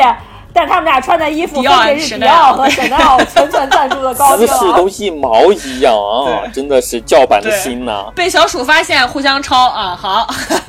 所以呢，就是首先他在海报里面身穿的这个华服非常漂亮，他这个背影也非常美啊，吸睛无数。据说呢，这部这件礼服呢，由五名工匠啊，历时一千零三十四个小时啊，是按照他好像一九八八年这个香奈儿原型的这个款式复刻而成的。然后其次呢，是大家如果看预告，目前其实已已经。有资源了，就之前的那个预告片里面，你看这个 Christian Stewart 的这个扮相啊、服装啊、穿搭啊，讲真，你作为女性，只要是你爱买东西，你简直就是大型的种草现场，对吧？所以就是这一切的一切，就注定了，这势必注定了这部电影肯定是二零二一年下半年最受瞩目的电影之一啊！我交代完了啊。好，那我们讲一下这个《斯宾塞》这部电影到底讲了个啥呢？因为前面说了，maybe 是传记电影，对吧？太让人。真的，闻者心酸，见者流泪。我的妈呀，真的是，我又我又难过的不行了。但是这个故事呢，就虽说这是一部传记电影啊，但是这个故事交代的这个时间段呢并不长，也不是按照这个从前有座山，山里有座庙这种逻辑啊来讲这个戴安娜的生平来盘她啊，都不是。他攫取了一段在这个戴安娜人生中非常非常之短的这个时光，用我们在节目里使用的高频词汇来讲，就是极光片语啊，来 展现这位王妃嫁入王室之后的生活中。对，白驹过隙呀，时光飞逝，岁月如梭啊。这个故事的时间呢，就聚焦在一九九一年的圣诞节，然后这个当时的这个英国王室的这个全体成员啊，要到他们这个私人别墅去过节。然后这个时候呢，戴安娜已经是长期饱受查尔斯王子婚外恋的折磨啊，行为举止在这个王室的眼中非常非常出格啊，甚至呢，成为这个媒体追踪报道的这个重点的对象，疯狂的追踪他啊。这个电影呢，主要就讲了这个圣诞节前前后后这三天，这个戴安娜是如何度过的，就这么简单啊。一方面呢，你在电影里面会看到她是受尽了丈夫，真的是觉得受尽了丈夫冷暴力的摧残，真的是摧残。你看不见，你看不见那把刀，你看不见那个拳头，但是你看到所这这把刀捅过去或那个鞭子挥下去，在她身上造成的。所有的伤痕，你在这部电影里面都能感受到，就非常主观角度的那些伤害，非常能感觉到，对，嗯，不堪比不要和陌生人说话的那些真正的暴力镜头啊！是的，是的，我看的时候一一一度真的是压抑到不行，就是我真的觉得看的人觉得极其的心碎啊。然后另一方面呢，是出于这个伦理和政治的考量呢，戴安娜又被迫要按照她王妃的这种身份出席他们王室的各种各样的家庭聚会啊、家庭活动呀等等等等。然后最终呢，这个戴安娜在圣诞夜大餐的当天晚上呢，经历了一系列的这个挣扎，终于为自己做出了选择。在电影里面呢，他是带着两个儿子，是真的是逃出王室啊！你就是肉眼可见的那个画面，就写了四个大字，字面意义上的逃出王室。对对。然后这个在真实历史上呢，实际上当时是一九九一年的圣诞节嘛，九二年呢，他很很快就和查尔斯王子提出了分居啊，就。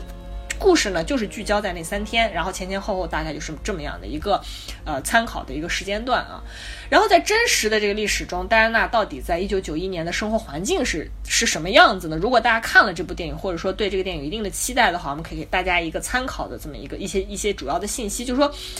尤其是我看完这部电影的时候，我是非常好奇的，就是当时的戴安娜到底正在经历一些什么。对吧？你看这个电影时候是不断的有这样的诘问抛出来的。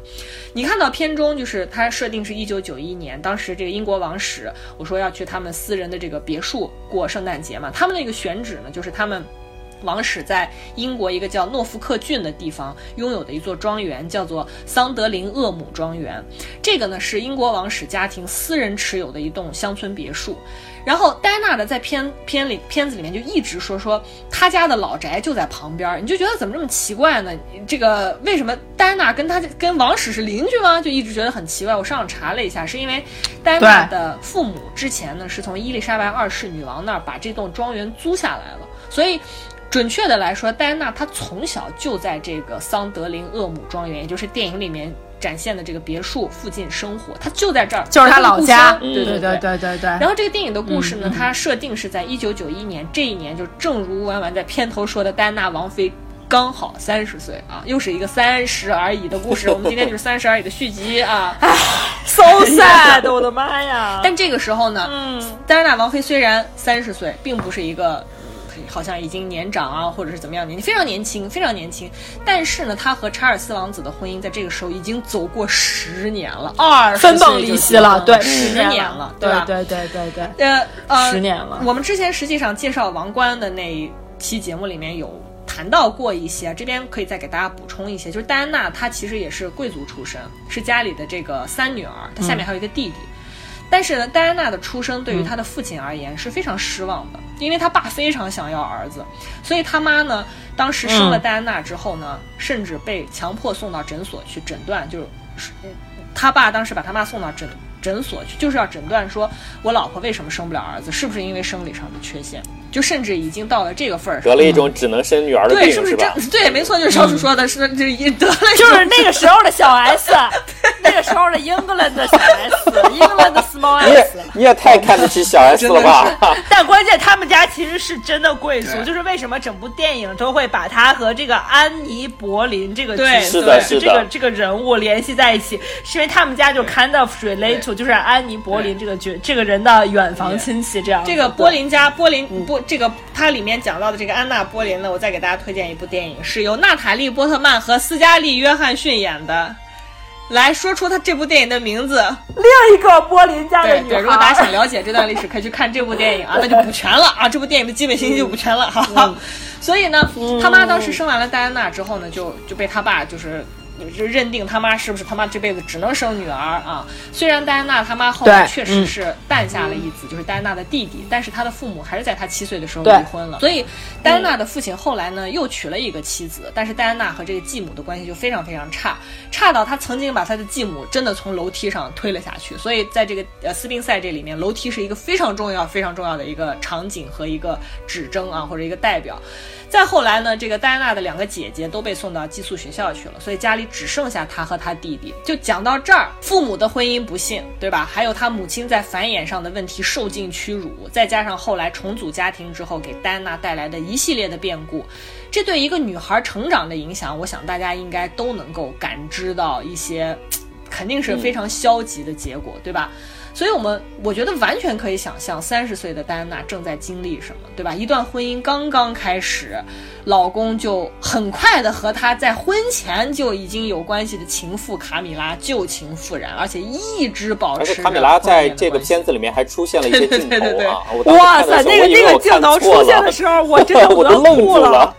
真的，我觉得我站在戴安娜的角度，我真的要吐了。对，真的。所以你看，她戴安娜等于是从结婚开始就一直饱受着丈夫背叛给她带来的那种持续性的伤害。我觉得这个持续性就时间之长。程度之深，对吧？对，就刚刚结婚到十年，到十年这样子一个节点，然后他在里面反复强调了他一个重要道具，就是项链。查尔斯王子送他的一串珍珠项链，对，这个项链他 exactly 送给过卡米拉同样的一串啊，但但是关键是皇室都知道啊。这个这个珍珠项链是查尔斯王子送给戴安娜的圣诞礼物，所以他要把它带到所有的重要场合，你知道吗？甚至他所有的衣服都是为这串珍珠项链来设计的，他必须要带着它，所以能感受到那种枷锁式的屈辱，真的是我的天哪！就是这个项链很明确的象征着一种羞辱，一种耻辱，像紧箍，就像孙孙悟空头上那个紧箍咒一样，它还带，对，它还带有着耻辱的象征啊！你就想随时你出门像不穿衣服一样。你什么样的感觉，对吧？然后呢，我们后来也看过各种各样的报道，相信大家肯咱们咱们的听众小伙伴这么八卦，一定看过比我们更多的报道，都知道，对吧？戴安娜非常渴望得到丈夫的爱，或者说她直到这个电影展现的这个时段之前，她一直都在努力。挽回丈夫的内心对她的这份爱，对吧？小心翼翼、委曲求全啊，然后得了厌食症，说没吃完饭就去催吐。这个桥段在电影里得到了浓墨重彩的展现，好几次，对吧？然后你看这个电影里面的戴安娜，那个时候因为巨大的精神压力，好像她后来又患上了暴食症，对吧？非常惨，一阵饿，一阵一一一一阵饱，一阵想吐。然后你看他半夜是跑到厨房去偷吃，但是厨师不知道呀，对吧？你的厨师跟大家得到的信息都是一样的，就是王妃厌食，王妃不想吃饭啊，所以想方设法给他做好吃的。而这一切的一切，只是因为查尔斯王子在他们刚结婚的时候说他肚子上有肉啊，非你你可想而知这个女人在经历什么样的精神上的折磨呢？然后你看在电影里面，三十岁的戴安娜被这段婚姻生活折磨得精疲力尽。我相信大家如果要是在很多的这个八卦周刊啊，这个呃新闻报道里面会看到 Kristen Stewart，实际上。她当时演那个《暮光之城》的时候，当然比较瘦，她那会儿是还是少女的形象。后来慢慢发育，实际上她已经是一个比较典型的美国白人那种女孩，比较丰盈的体态了，对吧？对，比比较壮实、结实的。再加上他性取向又是。呃，选择了这个就是同性恋嘛。然后另外一方面呢，是因为他可能是作为同性恋里面偏男性化的这一方，所以他更加是从穿着打扮上让人看到他是比较健康的那样一个形象，对吧？但是你在这部电影里面，你你可你可以看到他当然是为了。努力的达到这个角色要符合的那个人物的状态，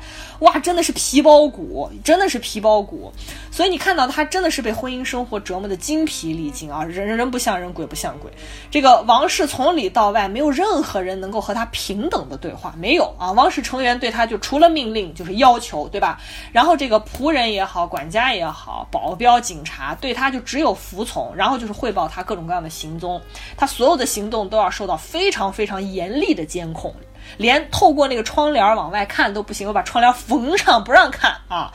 然后对缝上，对对对，太可怕了。穿什么，全部都要听别人安排啊。最重要的是，或者说更重要的是，没有人在意他的情感，没有人在意他的思考，他的意愿。I don't care 啊，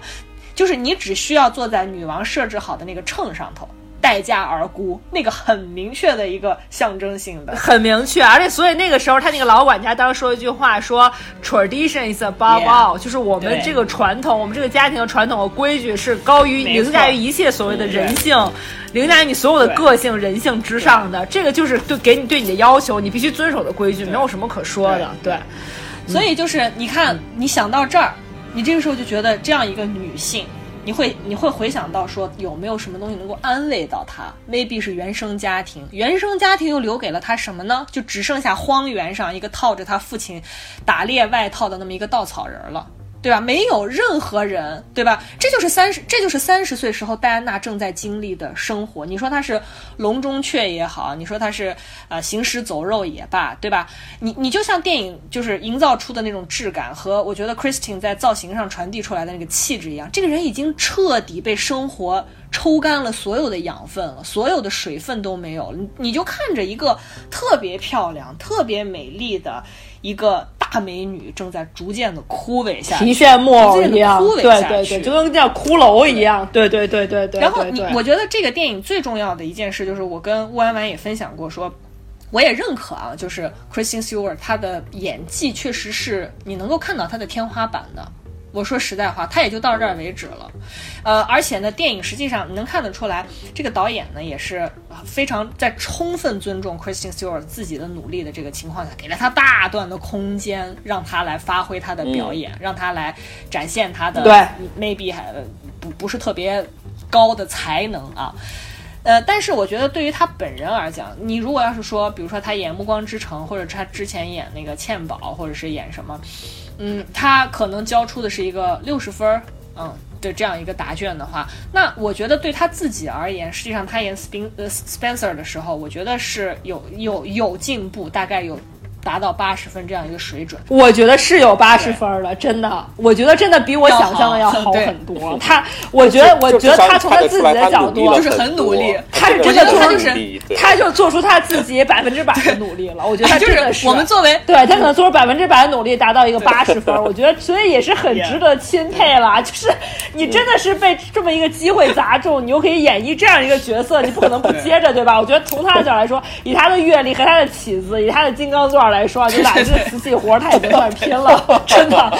就是我们作为我们作为真的不要再苛责。作为非目光女的粉丝啊，也不得不说出一句话：她真的很努力啊！就是这句，她真的很努力，她是真的很努力。她跟这些流量相对是有成效了啊，并不是努力了之后毫无成效，对吧？对，特别是他，特别是他后来，就是他那天晚上半夜跑回他以前的家，然后他在他在里面对表演的那一段，就是他又在跟那个安安妮柏林对话，然后他又又想自杀，然后又放弃，然后最后就回想起他过去这一段的经历，有快乐有痛苦，然后最后怎么想逃离的那个很蒙太奇的剪辑啊，他真的表现的我觉得是很 OK 的，在我这儿。而且另外一方面，我觉得大家不就是换衣服吗？各种换衣服。但另外，我觉得不得不承认啊，就 Kristen Stewart 她的这个脸。就是电影脸，你随便拍吧，太好看了。对，她好漂亮，她好漂亮，真的，这种才是能够做一个所谓偶像派的脸，不是什么现在所谓的你选。你不要，你不要再攻击了，我求你了，好吧？对，她是她是真的好美，她好漂亮啊！所以我觉得她。所以其实，在演技上，我觉得大家，你你就就这么说吧，你会对呃，也也轮不着我再贡献子弹了啊！就是就是你 你能对她的期望值，以就是你作为演戴安娜而言啊，我觉得大肯定大家对戴安娜怀出来的感情要比对这个 Kristen Stewart 怀出来的感情要更深，她 maybe 不能达到。百分百就是逼近你心中对丹娜的那份美好的感觉的那样的一个再现啊，但是就是纯粹作为演技这一块，我觉得是可这个时候是真的是可以接受的。在这个成在这个前提条件下，就是他这个演技你看得到他的限制所在，你也看到他的发挥所在的情况下，这个电影是不是就没有别的可看的呢？不是，我恰恰觉得是，呃，虽然给了他大段的表演啊，里面也有很多不足。也有很多值得肯定的地方的前提下，我觉得这个电影是非常，嗯，就是，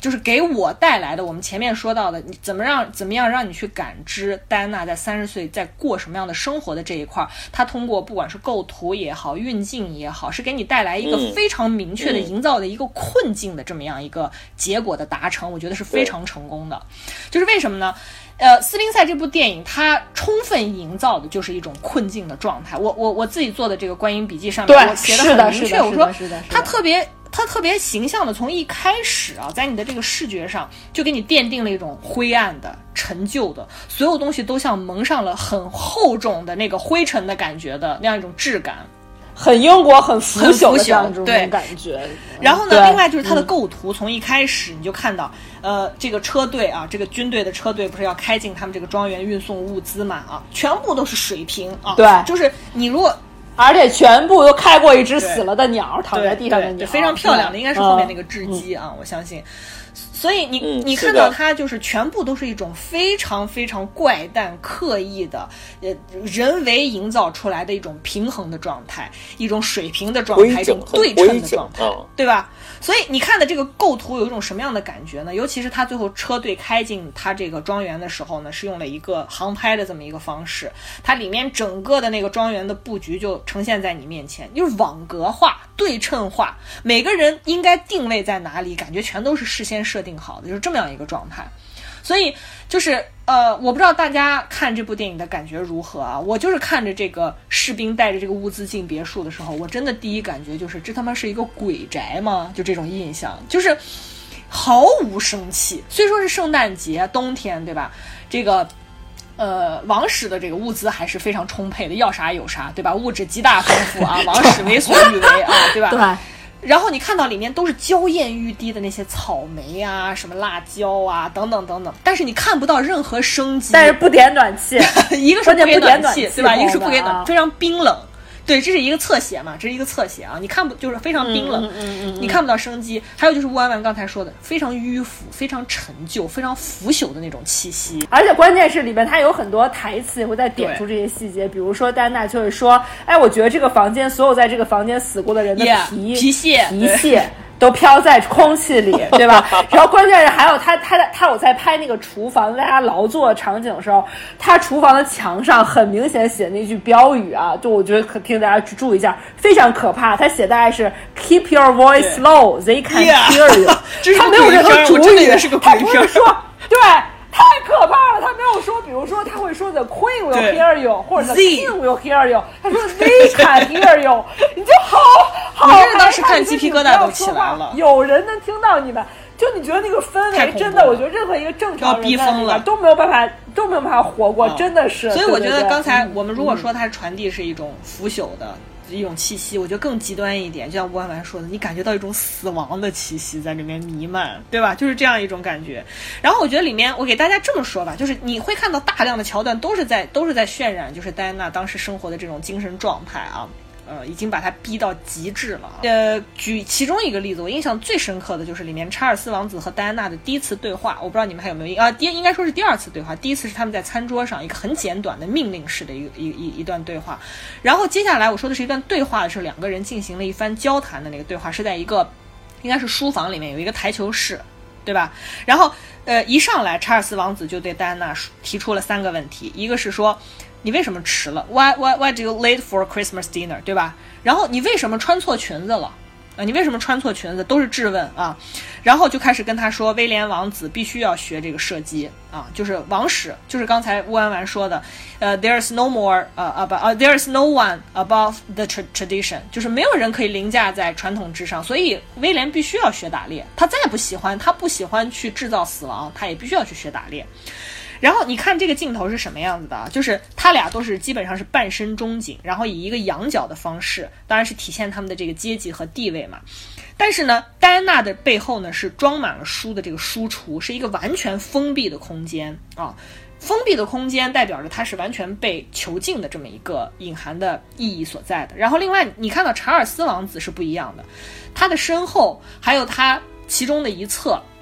都是窗户，就是在。镜头语言的这个表意上来说，你但凡是这样的一种设置的情况下，它代表着是一种开阔的空间啊，也意味着这个人是有更多的选择、有更多的出路的。而戴安娜的设置是一个完全封闭的空间，这是两个人在一个对等的。这个呃中景镜头就来回切换的镜头中，两个人这个景别的设置和他们周围的这个这个这个场景的设置。然后另外一方面，你看到戴安娜在里面不断的在这个对话中在表达什么呢？全部都是一些卑微的诉求。作为王妃，我能不能这样？对我想要这样。我威廉可不可以不学打猎？等等，像在。祈求他真的，而且关键他有一个非常明明确的一个进化过程，因为他最开始他有一个很在意的一个女佣叫 Maggie 啊，他第一次去跟就是 Maggie 就被相当于被查尔斯强行换掉，然后给他换了另外一个女仆，就伺候他穿衣服的。然后他第一次跟这个女仆交涉说你能不能让 Maggie 回来，他当时就控制不住自己了，就说如果你不让他回来，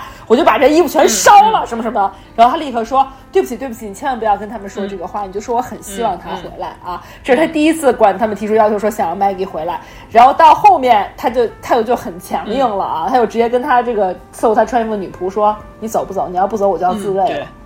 就是你就也就是他真的，你感觉到他真的这段越吓到我，对，就是越来越培养出来一种，就我发现我。我跟你好好说话，你们不听，对吧？那我只能发疯了。你们既然觉得我是疯子。那我他强调了说，你就这么去告诉他们，说我就这么说的，对，你就这么告诉他们，我就这么说的，就疯了，就你就觉得说他已经彻底放下这一切，他觉得说我已经没有办法跟你们正常交流。但是在刚才我说他和查尔斯王子这次对话的过程中，他还是极度的在压抑和隐忍他自己心中的一个愤怒，对他在压抑自己，对对对对，他还是希望能够做到她丈夫对她的那种，就是这时候还是希望能够维持自己在丈夫心中那种呃相对来讲优雅，对，就很可怜，对对对啊，所以你你看到 Christine Stewart。在里面有一些表演，当然比较比较外放一点，比较做作做作 做作一点点。对对对对，你能 get 到他在他在如何揣摩，你能 get 到他想表达出来那个点。对，但是但是我想说的就是，你在这样一组镜头的对比里，你看到他的镜头给到戴安娜是仰拍的，对吧？体现他的阶级、他的身份，但是呢，他的语言语言词内容全部都是一种乞求。非常的非常的卑微，对。但是呢，另外一边查尔斯在干嘛呢？非常冰冷的不看他，身形是转向另外一边的，一直在传达指令，对吧？给自己非常无耻的行径在开脱，包括戴安娜甚至质问他。呃，侧面的质问他，你是不是跟卡卡米拉还有联系，或者是为什么你可以或别人不可以？怎么样？对对对对，为什么你可以？为什么你出轨？对对对对对，就你为什么你出轨要 blame 说是我出轨什么？就是实际上已经有质问的情况下呢，这个时候摄影机呢是逐渐升格的，就是它逐渐的在往这个查尔斯的头上推，就是查尔斯那种压迫性。那种强加性，那种地位，因为你知道，就是在丹娜保持她的这个镜头保持不动的情况下，她通过摄影机的升格，实际上是进一步在两个人这种对称的镜头的切换过程中，实际上是通过摄影机的运动在抬高另外一个人物，也就查尔斯的地位嘛。他在这样的一段对话和镜头的组接里面，他是强势的那一方，他是权力。的来源的那一方，他是有这样的信息在传递嘛？所以为什么我说他通过他的这个镜头语言，在不断的制造这样一种令人极其窒息、压抑的一个场景？我甚至觉得这样只是一段简单的对话，双方都没有，哦不是双方，查尔斯并没有抽出鞭子或者挥舞着刀具和那个刑具的时候，但是你在整个的这个画面中，你是完全可以感觉到那个伤痕是如何在戴安娜身上形成的这么一个过程，对吧？而且我说最后呢，查尔斯还以一句说没。Maggie 说：“你快崩溃了。”粗暴的这句太他妈傻逼！我当时真的，对他粗暴的就结束了这段对话，对吧？非常粗暴的就结束了这段对话啊！然后镜头再次就把两人开始推远，他他就是比如说他这个镜头对着这个查尔斯，然后他就开始往后拉，往后拉，这个人物就开始在你的这个视角上开始逐渐的拉远，两个人对称的都在拉，所以两个人随着这句话距离，你就只就是从镜头语言上的表达来说，就是在。拉长两个人之间的这个距离和隔阂嘛，所以他的这个运用是非常非常流畅，而且非高度的符合他制造给丹制造就是戴安娜三十岁在经历什么样的一个困境这个主题的，我就说他达到了一种极致，真的不比就是不要和陌生人说话里面安家和。就是明确的挥拳头的那种暴力，我觉得甚至来的让你更更痛苦。就是冷暴力，它可以达到一个什么样极端的一个状况？我觉得在这部电影里面真的是淋漓尽致，让我看的真的是不寒而栗。我跟你说，其实我觉得，其实除了刚刚深深也提到这一场重头戏以外，我觉得还让我特别有感触的是，因为它其实这这部电影里边。真正表现出来，它不像《王冠》里面表现出来所有的皇室成员跟戴安娜互动的一些场景啊，它其实里面就其实主要有皇室成员跟戴安娜互动，只有女皇本身、女王本身和查尔斯王子。查尔斯王子其实就是有三场戏啊，除了最后一场大 battle 那一场戏，打猎的时候大 battle 那场戏，然后还有刚刚深也提到重头戏以外，他们两个第一次直接对话的戏，我不知道大家记不记得，是在那个圣诞节的早餐，圣诞节当天的早餐，然后。餐桌上，然后她坐在她老公的旁边。其实相当于这电影已经进行了大半了。你第一次看到她坐在她老公旁边坐下来吃饭，她老公第一次尝试，第一次尝尝她尝试和她老公发生第一次交流。她跟她老公就说：“我看着还 OK 吗？我看着美吗？”然后她老公直接说：“今天这顿饭鸡蛋是从哪儿来的？”什么什么面包是从哪儿来的？你看在这些人给你 serve 早餐的份儿上，你不要一吃完就就去吐好吗？你能不能对这给这些人一些起码的尊重？就说明他是完全知道他老婆其实是在厌食，有这个就是厌食厌食症的倾向，他完全不 care 你为什么去催吐，你这件事情对你身体很不好，他不 care 所有这些事情，他只 care 说你这么干你对得起 serve 你的人吗？你这么干影响好不好？所以你当时就看到丹娜当时脸上的神情，就是一上来就是指责，对对对。然后另外一场戏其实就是女皇跟丹娜唯一的一场对手戏啊。然后他追出去去跟女皇说，就说什么啊，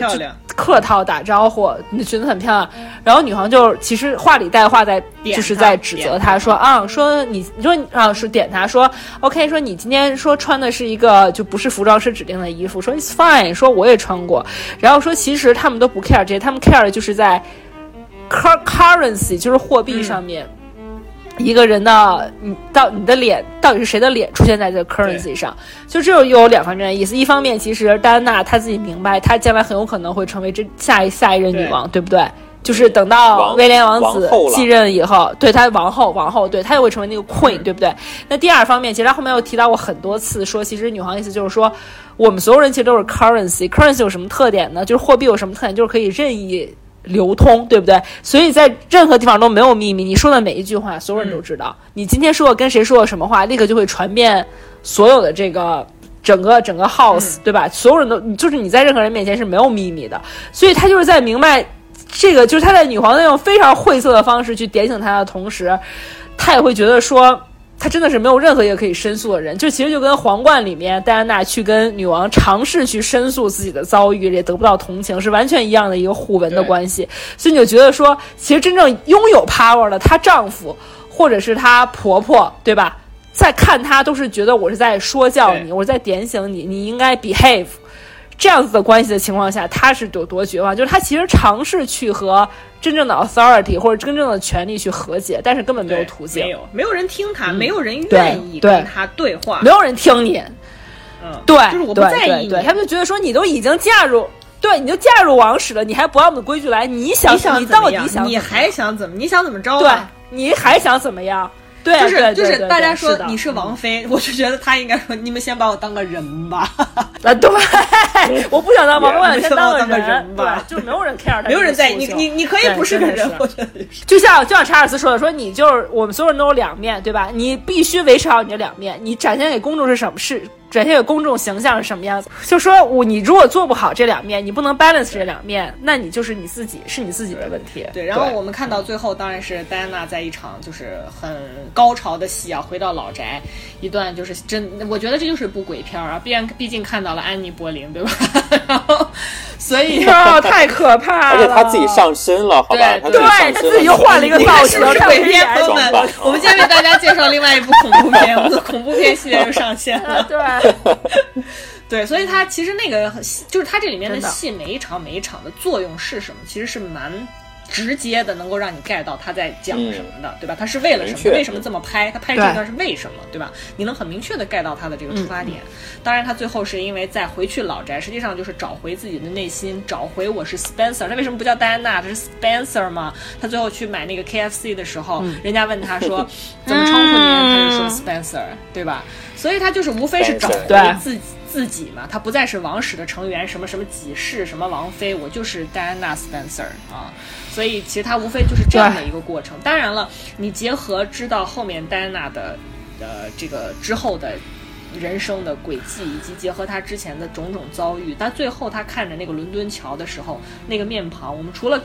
在感慨 Christian Stewart 说啊，真的好美哇，这身衣服真的好漂亮。之后之外，好美，他太神了。我觉得 Chanel 的赞助真 too much，太 over 了，朋友们，真的，你们去看你们就知道了。我真不相信他有那么多 Chanel。最后一条 look totally Chanel，连其实我觉得是吧啦？所以那个，但是我觉得他其实这这一方面也是加强了，让大家看到就是。你这么美，何必呢？可以退出啊，对吧？就我觉得这个，对呀，你又有钱，你不缺钱，对吧？你就是个白富美，Why you are there？就是包括最后，你干嘛非得逼着天天背迪奥的，背一个 Lady Dior，，你还不如直接用你自己最爱的神呢。最后，包括像那个他那个朋友 Maggie 说，其实我已经爱上你了，就是仍然是有人爱你的，他仍然也能找回自己。这这 maybe 是你这。这是我觉得看 Spencer 带给你最大一个感受，就是你不断是的，而且而且我印象很深。然后我印象很深就在于他后来跟他这个 Maggie 坐在车里，他有很长一段对话。他说 What I really love 就是我最喜欢的什么？我其实就喜欢歌剧魅影，我喜欢这种很浅薄的白老汇歌剧，对吧？我很喜欢 fast food，对不对？我很喜欢快餐，我也喜欢做自己，对吧？我也很喜欢穿我爸爸的衣服，对吧？然后所以他就说，我自己真正想要的选择就是我不想让孩子那么小就跟着这帮老逼们去。开枪，我就想带着他们去随随便便吃一个汉堡炸鸡，然后他就觉得他真的就是豁出去了，就是真正到最后一刻选择了做自己，所以也为他后面的人生选择和他最终的人生结局做了一个铺垫。对，希望大家能够看这部电影的时候，就是不要只是带着对 Kristen Stewart 一种成见吧，我也不说猎奇的心态吧，希望能够带给大家不一样的视角。我们第三部还能讲吗？你压力你快讲吧，我快快讲。好，我们现在有请小鼠来介绍一下那个西夫木聪和夏凡演的《红》，好吧？这部电影对深深姐和借鉴意义啊，就是这种就是三十来、三十郎当岁的家庭主妇如何克制自己不出轨。我跟小五，我跟小鼠完全不存在这样的问题，所以我们这个就是小鼠给深深姐上课啊，有有请小鼠吧。谢谢小鼠。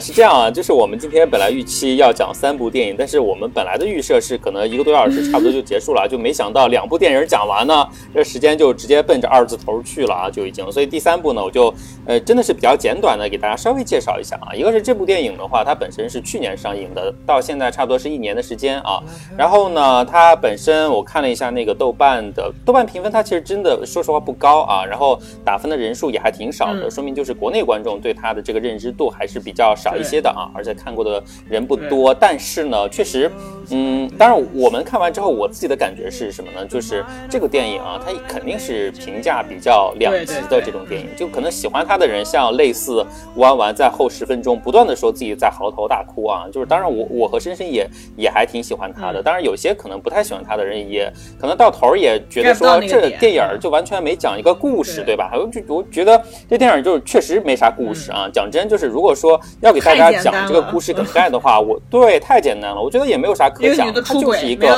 讲婚外情的故事，对吧？啊，就是一个嗯，看起来非常稳定的一个家庭主妇啊，然后每天就是稍微做做饭呐，然后接接送一下这个女儿上下学啊，就是除了这些最简单的东西之外，它其实完全是养尊处优的一个阶段。就我们在从他的这个家庭的房子呀、陈设上能看得出来，他们家这个夫家的这个。呃，肯定是很有钱的，对吧？绝对是一个阔太婆婆一起住，跟婆婆一起住，老公还是个妈宝，而老公不跟她正常性生活，长着口，好吧？我觉得很惨。我看前十分钟我都受不了了，再有钱没用了，好吧？嗯，这个反正反正主反正主剧情呢，就是这么一个女生啊，是夏帆主演的，就是这么一个女生呢，然后在婚姻就是已经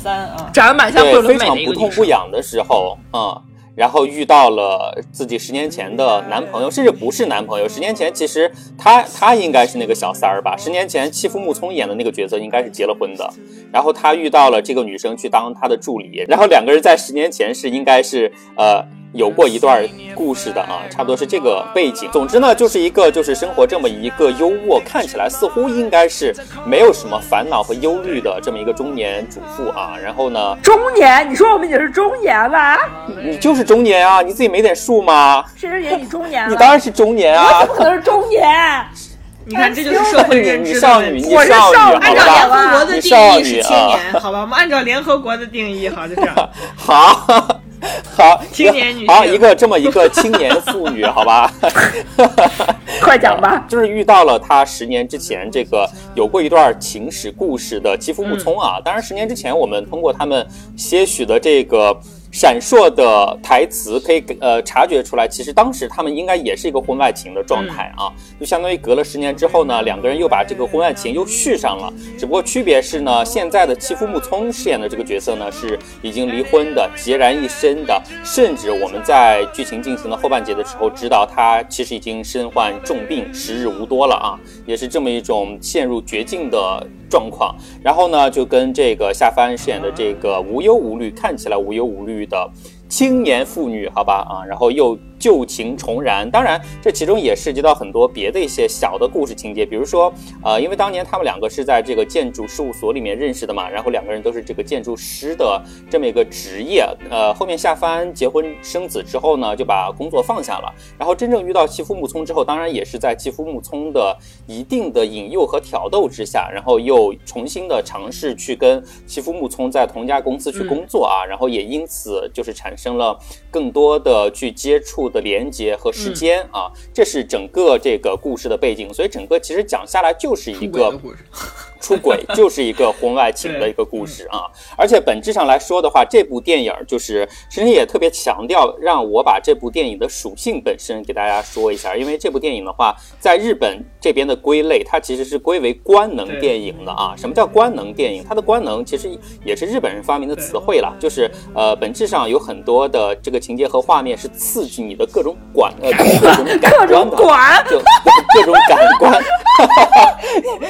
刺激。你的各种感官的啊，然后有些人呢也把它就称为这个情欲电影，或者说情色电影，但是呢要强调一下，嗯。乱伦电影，对它，它是可以上院线的啊，它并不是，它并不是 A 片儿，好吧？就虽然它的尺度 还原的比较大，但它一定不是 A 片儿的这个概念啊。希望这个概念就大家稍微理解一下。然后至于这个片子的导演呢，她是一位在日本现在知名度挺高的一位女导演啊，叫做三岛有纪子。然后她之前也拍过呃一些官能电影啊，包括我去看了她一下，她现在的这个代表作叫做《生在幼子》啊。当然这部片子具体我没有去看，但是看了一下下面的介绍，包括有一些观众的评论啊，是说到说她的电影的话，这种比较细腻的女性视角非常突出啊，而且去还原情感的时候都是很温暖，呃又深刻又细腻的，差不多是这么一种画风。当然我们如果把自己把这个片子看下来的话，你会。非常明确的知道这种细腻体现在哪里，因为整个电影我们刚说了，它真的是没有很强的故事情节的，它大段大段的时候都是通过主人公的一些情绪的表达，对吧？他的一些表情啊，一些细微的这些呃地方的塑造，然后去可能去还原当时可能呃彼此相处的双方或者说几方有一个什么样的情绪或者说状态，甚至很多时候他的这种表达，我觉得是非常。非常隐晦的，对吧？利用一些象征性的一些物体，比如说开头和结尾啊，呼应的那个丝，那那是一个红色的一个不知道是什么一块布吧啊，大概是这么一个东西，对对对对对对，很多意象性的东西，然后去呃对情节做了一些补充啊。当然，所以对于这种电影的话，我觉得感受就非常非常重要了。如果你能获得就是对于片子当中主人公的这种情绪的体会，那我觉得你可能对这部电影。呃的观感就会比那些获不到这种体会的人的观感会好非常非常多，对吧？然后另外方面，我觉得呃一个挺难得的地方在于，我们呃虽然今天最开始讲的这个主题是说它是 struggle 啊，当然这个 struggle 在这部电影里面也体会的非常明确了，就是这个中呃也不啊又又要说中年了，就下翻啊，就我们的女主角下翻在婚姻生活陷入到这种非常不痛不痒的。类似温水煮青蛙一样的环境这就是差别。我看的不是不痛不痒，我看快疯了。我看前面，我也觉得快疯了，真的不是不痛不痒，就真的不想活了。让我死吧啊！对，没办法活了。我觉得是温水煮青蛙，对，也是温水煮青蛙。就是温水煮青蛙，every day 你都很想死。是温水煮青蛙，嗯。或者说，或者 maybe 说，就是我们看觉得是觉觉得是就是受不了，但是绝大多数人觉得说，那生活不就是这样吗？啊，有可能，因为因为首先我没有进入婚姻，然后并且你进入的不是一个非常传统的婆婆跟你生活在一起的婚姻，对吧？嗯还是不一样的。哎，就你只你只是觉得受不了婆婆跟她一起生活这件事，是吗？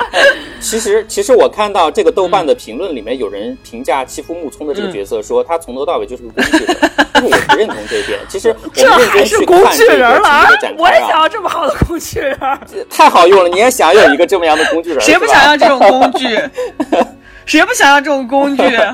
对，理想工具。但是啊，但是真的就。就在我的观感之下，我是觉得就是夏帆的这个角色，他其实，在欺负木聪出现之前，他其实没有那么大的知觉的。你们你们觉得吗？就是觉得他其实好像也接受到了现在的这样这种生活状态，也觉得说这就是我应该去履行的一种生活职责吗？就这样吧。其实没有一种反抗和逃离的概念的。我跟你说，欺负木聪这个他十年前的情人。再次进入他的生活之后，他的整个的意识才又开始了一次更新的刺激嘛。所以我觉得这是真正的欺负木聪，在他实际上的工具人的角色之外啊，他最重要的地方，对吧？嗯啊，这是这是我们可能。我跟你说，我说实话，我觉得夏凡这个角色比欺负木聪选的还要妙啊！就是他身上有一种特别那种 always 那种特别惊慌失措，然后特别小心翼翼，然后那个特别想让人微微前倾，然后那种就是特别嗯，我什么都能。人，你什么都能弄我，我什么都能忍，就是那种神态，你知道吧？然后你就觉得说他这，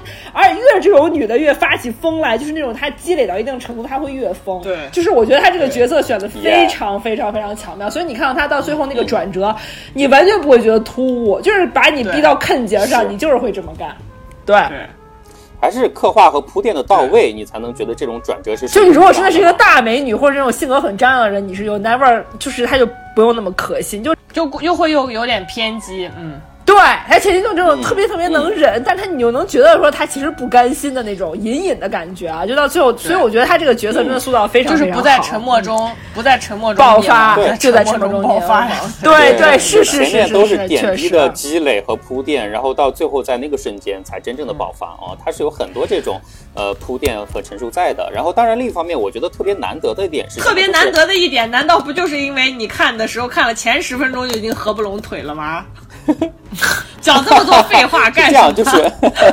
真的就是，哎，不，首先就官能啊，就所谓的官能是真的，这个片子很大的一个亮点，好吧？就是欺负木通和夏帆呢，在这个片子里面贡献了数次啊，让人欲罢不能，就像申姐刚刚说的，让人合不拢腿的这么一种大尺度的场面啊！而且真的整个尺度，就是我看完之后，就是在从前戏开始发的第一个反应是，就是。哇，我真的就是我真的很少有这种感觉，就是而且很久没有就一个人看电影的时候 也能看得面红耳赤，真的 真的看得面红耳赤，好吧，就是完全这种感觉，就是你能非常深刻和真切的体会到他们情欲迸发的那种感觉，好像你就在现场看着他们，而且你知道关键特别，而且那个镜头拍的细腻啊，真的是就是特别妙的在对非常细腻，就是特别是最后他们一场情欲戏啊，就是大家都觉得是他们最后一次干的时候。对，你好好说，你每次都说成限制级不能播，请你叫他做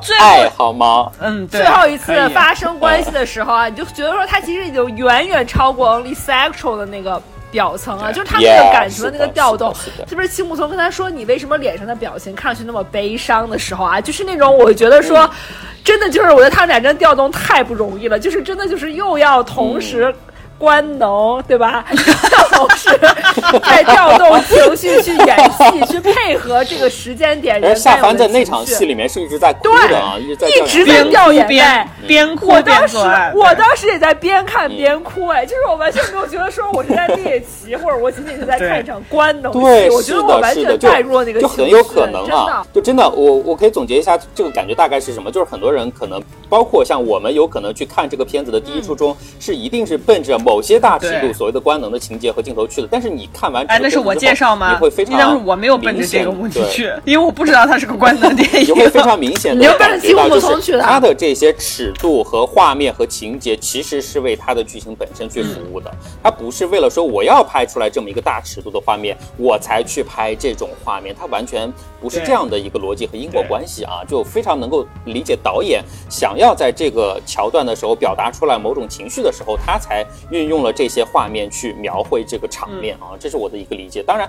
尤其是如果如果大家看完这个电影有稍微留意的话，你会发现在这个片子里面，就从头到尾，我们刚刚说了，它有好好几场情情欲戏，对吧？就中间那一场是最完整的一场。从头到尾的做爱嘛，然后前面和后面的话，可能就是稍微比较片段式的描绘出来，但是你能非常明确的感受到，他从头到尾这几场戏的所有人的情绪都是不一样的。对，他随着整个剧情的进展，跟当时人物角色的处境，他的情绪都是非常非常不一致的。比如说第一次他们两个刚遇见的时候，夏帆被那个吉夫木聪一下子壁咚在那儿，二话不说就开始吻，吻完之后他的那种惊慌错愕，跟他们最后一次那种流着泪去完成像仪式一样的做爱的这种感觉，所有的情绪都是非常不一样的，非常不一样。而且另外另外一方面，我觉得这个片子很有魅力的一点是在于说什么？我们前面也提到了，就可能这一期的其中的一个主题是边缘嘛。我在看这个片子的时候，我也依然能非常深刻的感觉到这一点。包括其实前面讲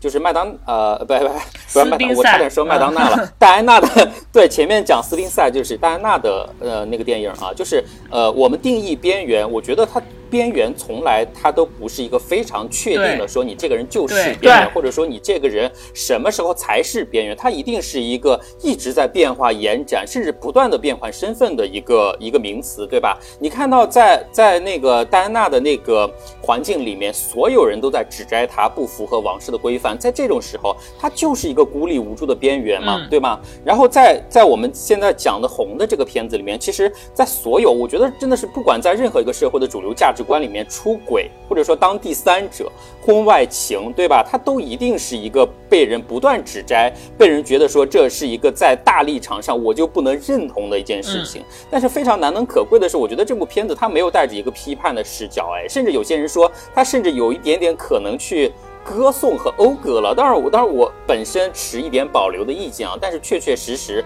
他在这个片子里面呈现出来的，他们在这种呃婚姻的枷锁之外，偶尔逃离出来，然后相遇在一起，然后去去彼此慰藉的那种感觉，是真的有。打动到我的，所以我不能说它是一种对婚外恋或者说第三者的这种讴歌或者之类的。我我当然我本身也不认同这个观点啊，但是我觉得他你看完他之后，你能确实的感受到人在婚姻当中，在感情当中一些情绪和这些流动和流转啊，就是就是你都知道这些发生都是有原因的，有所指的。你在这种情况下，你才能够理解到所有人，就是你在一件具体的事情之下，它一定是一个非常复杂和精妙的个体，它所产生的。一些情绪的变化和行为的采取都是有非常复杂的一些原因的，而不应该呃把它拖到一个套子里面去一顿猛打。就还是说你把我当个人对的，就是错的，对吧？对你把我当个人。是的，是的，就是对。对，就是我我看这几部片子，我觉得真的是有一个很大的一个共识，是首先我们要把片子里面的主人公你当做一个人去理解他，对吧？你才能够知道他为什么在这样的情节下做出这样的举措啊！这是我们我觉得这几部片子能够带给我的一点思考啊，就是觉得还挺有意义。我说实在话，我看《红》这部电影啊，就是它从一开始其实它是一个插叙的这么一个这么一个讲述的方式，一开始你不明白，你一开始其实。呃，就看到一男一女在一个暴风雪之中，哎呦，女的在这个电话。我跟你说，这个太太太太戳中我的那个点了，就我特别喜欢那种。呃，我也很喜欢这个。对，就在那种暴风雪中，一男一女孤独的开车，没什么话可说，就这种很有故事的意味。我穿过一些隧道啊，而且 BGM 放起来，哈利路亚，真的是太应景了。我们把这首哈利路亚放在片头，好好的，好，欣欣也指定。安排，OK OK。嗯，这首《哈利路亚》其实它的作者是呃，Lennon Cohen，Cohen 对。对，但他的这个演唱者不是不是 Lennon，对他里面用的不是最原始的那个版本了，他用了一个比较特殊的一个版本，就更脆弱、更那个的一点版本。嗯，对我们这边就不展开讲，大家自己去研究一下这首歌啊，包括它里面讲的这个这首歌里面讲到的那个故事啊，和什么跟宗教啊、救赎有关的等等等等，但它充满着一种悲伤又决绝的一种情绪，我觉得是非常到位的。所以我一开始就是两个人在车里面迎着暴风雨，这个女的先是从很远处的一个。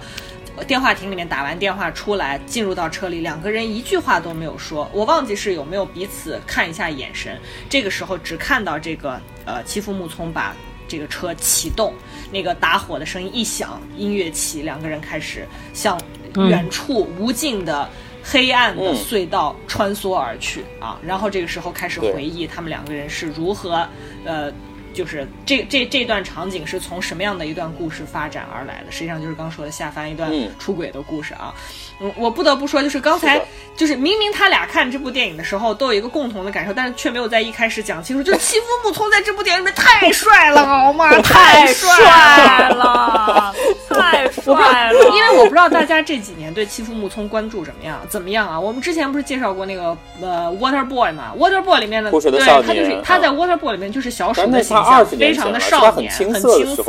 涩，对。但是后来呢？后来我不知道大家有没有关注欺负木聪？呃，我有有一部叫《魔幻时刻》啊。呃，那个《魔幻时刻》是个喜剧片，他在里面显得演了就是有点那种很二逼、很二傻子、很很夸张的那么一个形象。然后后来这几年他还演过，比如说像那个山田洋次翻拍这个呃《东京物语》的一部电影，叫做《东京家族》，他在里面和苍井优演了，就是他们家最小的那个儿子啊，一看就是总是在家人眼中是那种上不了台面、没什么大成就、也吊儿郎当的那么一个形象，就他老演一个 loser 的形象。后来包括这两年的有恶。啊，有鱼行路啊，他演的都是一个比较灰暗，但是也确实都是那种被命运打压的，呃，抬不起。头直不起腰的那么一个年轻人的形象，所以你很难把他和魅力这两个字联系在一起。我觉得，他好像更适合演这个社会这部里面的感觉跟在他在怒里面的感觉是差不多的，就是就是很欲，而且是那种你看起来似乎禁欲，但是一旦释放开来又是浑身充满情欲的那种感觉。我的天就变成一个梁朝伟，活生生变成一个梁朝伟。对，真的，他在这里面让人觉得看到了成年的欺负木聪，就是你都忘了他是个大帅。哥呀，我的妈！他在这里面就让你觉得太帅了。他整个人的造型、他的气质、他的谈吐、他的表演，我觉得都拿捏到，就是他现在已经成了一个散发着无无限的荷尔蒙的那么一个男性的形象。对，你就觉得，而且关键是他，对他的眼神，怎么可能不跌入他的那样一个？就是充满了欲望，又就我当时看的时候，我就觉得这不光任何一个女人，这任何一个男人，哪怕是直男，我觉得都会至少就关就关键，他是真的有那种特别深刻的那种忧郁感，就是你觉得你跟他确实是不会有好结果，但是你就会觉得说，就是义无反顾一头跌进去。对对对，他不是那种很明朗的帅哥，就跟那个扑水少年里的感觉完全完全不一样，跟阳光一分钱没有关系。尤其是电影后半段，他都已经就是云淡风轻的说出来自己罹患了重症。马上可能不久于人世之后，他还能非常就是淡定的露出微笑啊，然后跟那个下凡去就是那么如漆似胶的做爱，我都觉得真的，我觉得就是我必须越是加上这么一一层悲情色彩，男菩萨必须要从很世俗浅显的角度再把我们对这部电影的认知拉回来一点，就是。这部电影就让你觉得说，一个男演员，一个日本的男演员，曾经是那种我觉得有一点半偶像级别的吧，就是欺负木聪在 Water Boy 横空出世，横空用乌丸丸的话说，横空出世之后，你就觉得。你很你你一个男性，你一个男演员啊，先是从偶像出出道啊，OK，后面也接演了一一一系列的，可能他是以这个边缘人啊、小市民啊这个吊儿郎当的角色，然后来打造自己的、打磨自己的演技的这样一个演员，逐渐走、逐渐的走向了一个成熟演员这条道路上之后，我说实在话，我觉得大家的脑海里面可能会划过各种各样你可能想象过的一些，或者说你喜欢的男演员的样子，但是我说实在话，当你作为一个，就是当你被打上说。实力派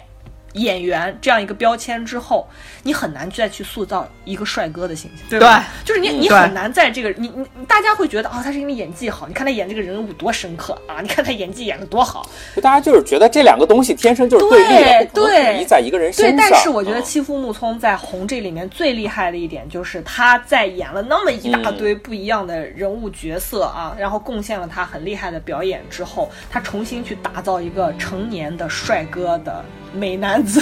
之类的这种形象的时候，充满神秘魅力，充满了欲望，充满了陷阱，充满了危险，又充满了魅力的这样一个角色是如此的成功，实在觉得他太厉害了。就是你只看到了，其实就是开头那个地方，你只看到了他的几个侧脸，对吧？几个动作，是的。呃，几个表情你就已经觉得天哪，太帅了，沦陷了，真的是彻底沦陷。就几个镜头，很很就已经完全足以给你铺设这么一个陷阱，让你就一脚一头跌进去，就这样一个感觉。但是我觉得另外一个层面啊，就看这部片子，它因为作为一部一部官能电影，它有一个让你很直觉的一个什么样的感受呢？就是我我不想从什么女女性导演啊，因为我再给大家。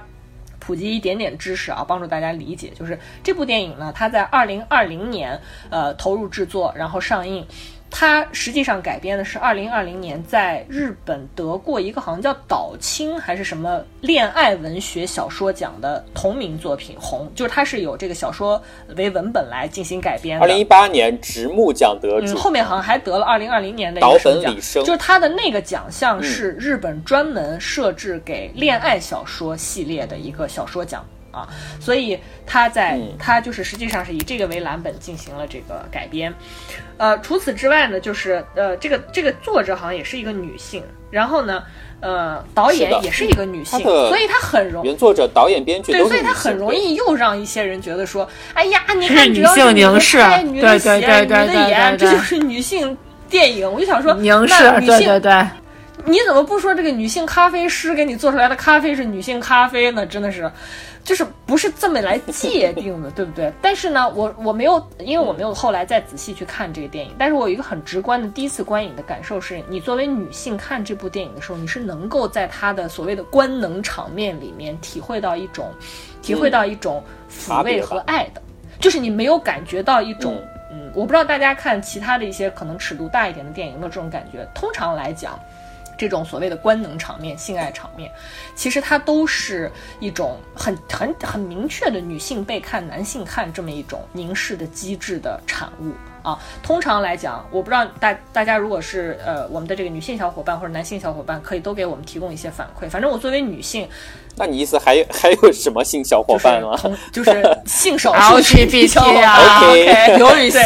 然后又来了。哎呀，你又要被网暴了！你真的天天找网暴，你真的是。但是我看那些场面的时候，我说实在话，真的有时候会有被冒犯的感觉，就觉得很粗暴啊，甚至会有一种被，嗯。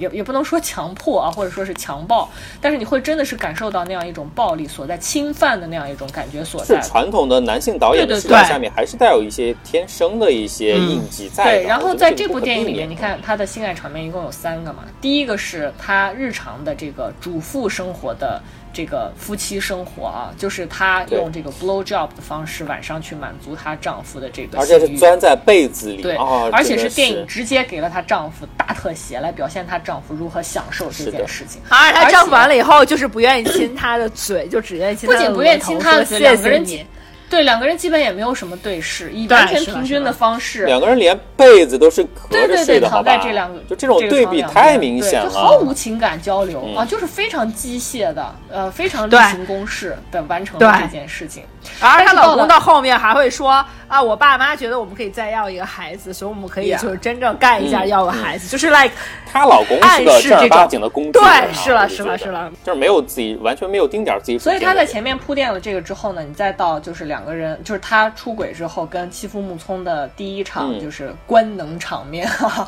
你在那场戏里面你是看到欺负木聪是叹为观止，对，叹为观止。除此之外呢，欺负木聪是非常温柔的吻遍了他的全身，而且是其实这个时候下翻的表现是有一点僵硬，有一点手足无措的，你能感感受到。然后你看的是几乎木聪如何作为。他出轨的对象也好，或者说和他享受这件身体之之之间的这种互动关系的这样一个人人角色也好，是如何打开他的重重新打开他感官或者那种是的那种知觉。让他重新去感受身体上得到的那样一种愉悦的感觉，你是完全可以通过他的那个镜头的表现来感觉到这件事。而且最重要的是，包括刚才小鼠说了，他们俩第一次那次很很很炙热的壁咚的热吻啊，加上第一次的这个欢爱的场面，你都能够感受到两个人在持续的凝视对方。他不断的通过摄影机让你看到两个人在持续的凝视着对方的双眼，凝视着对方的身体，它是一个完全互动的过程。所以为什么？嗯，你作为女性观众是完全可以在这样的场面中感受到一种感情所在，它是饱含着一种感情的官能场面，而不是一种很明确的就是性爱，两个人就是你看发生了身体的欲望，它不只是一种欲望的投射或者说欲望的发泄，你是能够感受到里面是饱含感情的，就更不用提最后的那一次的两个人交欢的场面，对吧？含着泪的那，然后那一次是非常明确的下翻已经呈现出一种主动的状态了。对对对对对，在在满足对方啊，互相在在探索对方，在满足对方，让彼此都能达到一种呃愉悦享受的那样一个状态。所以它这样这个递进的过程，在这个影片中呈现的，我觉得是就是让你非常能够通过。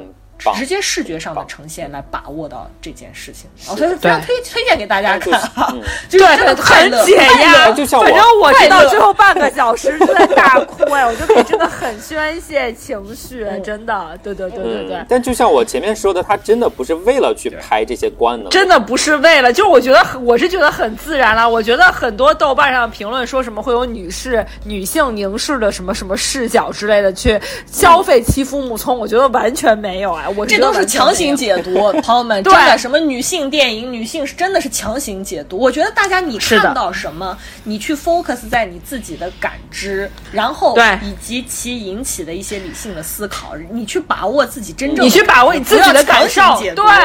对，不要看那么多评论。我们，我跟你说，真的，就是什么豆瓣上一些人的评论，就是他们都是别看，跟微博上差不多。别相信自己的感觉。对，是的。我们上一期其实，在节目里面有提到，就是温柔这个特质对于日本的重要。你在这个片子里就可以明确的感受到，一个成熟、有魅力而温柔的男性，他的正常的和自己喜爱的女性做爱的全过程是怎么样的？好吧，他就是呈现了一个做爱的整个的前期的过程而已，而没有像。以往的男性视角的片子上来把做爱就是直接简单粗暴的理解为插入啊拔出啊就完事儿了，它不是这样子而已，好吧？对对，而且我说实在话，这部戏就是是的，它没有暴露女那个妻呃没有暴露下翻任何身体重要部位。是的。的那个这个这个明确的暴露他，但是却会让你看的脸红心跳。就它不是一个 A 片的拍摄方式，它不需要呈现器官。那你能感觉到两个人都是完全打开自我，两个人是人，两个人是人在做这种互相倾对，它不是器官和器官之间的互动。作用啊，作用力很对，就是你总找找到一个渠道嘛。你要么自己搞艺术创作，对吧？甘于贫穷，你相信你将来总有一天会爆发，对吧？要么你跟婆家撕逼，对吧？我他妈就离婚，我带着孩子去寻找真正的我，对吧？好，好了，我寻找下一世，对吧？你要不然就是你不用离婚，对吧？你先搞一搞出轨试试看啊。如果要出轨还不错啊，你再考虑离啊。就总会有各种各样的方式帮你度过非常难。难熬的，以上都是胡扯了，就是 我们就是抛砖引玉吧，对吧？就是还是大家就是生活非常苦了，但大家还是会找到一些方式去 survive。希望大家都能找到有情人，对，做快乐事吧。对，可以找到有情人，可以做快乐的事情，我觉得这个都很重要啊，就是解决了你爱情和职场上最重要的两个点，找有情人做快乐事，好吧？好，我们今天节目到这结束了，我真受不了了，然后那个 那个大家就是那个大家要是喜欢我们节目的话，请去喜马拉雅和小宇宙上这个点赞、转发、评论三连，好吧？然后你你们要是很想加入我们的粉丝群、我们的听友群啊，然后你们就是要怎么着来着？小鼠，你补充一下。大家注意，在我们这个每期推送的节目文本，就是文字内容当中，寻找一下我留下来这个我们的微信呃微信的小号啊，然后你加这个我们的微信号呢，我就会把你拉到我们的听友群里面和大家一起交流互动。好，然后那个以上就是我们今天的内容，你还有什么要补充的？你好好说，你还要插？你还要说？你不要 虎头蛇？你还要插吗？你不插了啊？然后那个插个屁插！你快点！还是希望大家可以。希望大家可以继续紧紧的 follow 我们，follow 我们，下期节目再见吧，拜拜，拜拜，拜拜，下期见。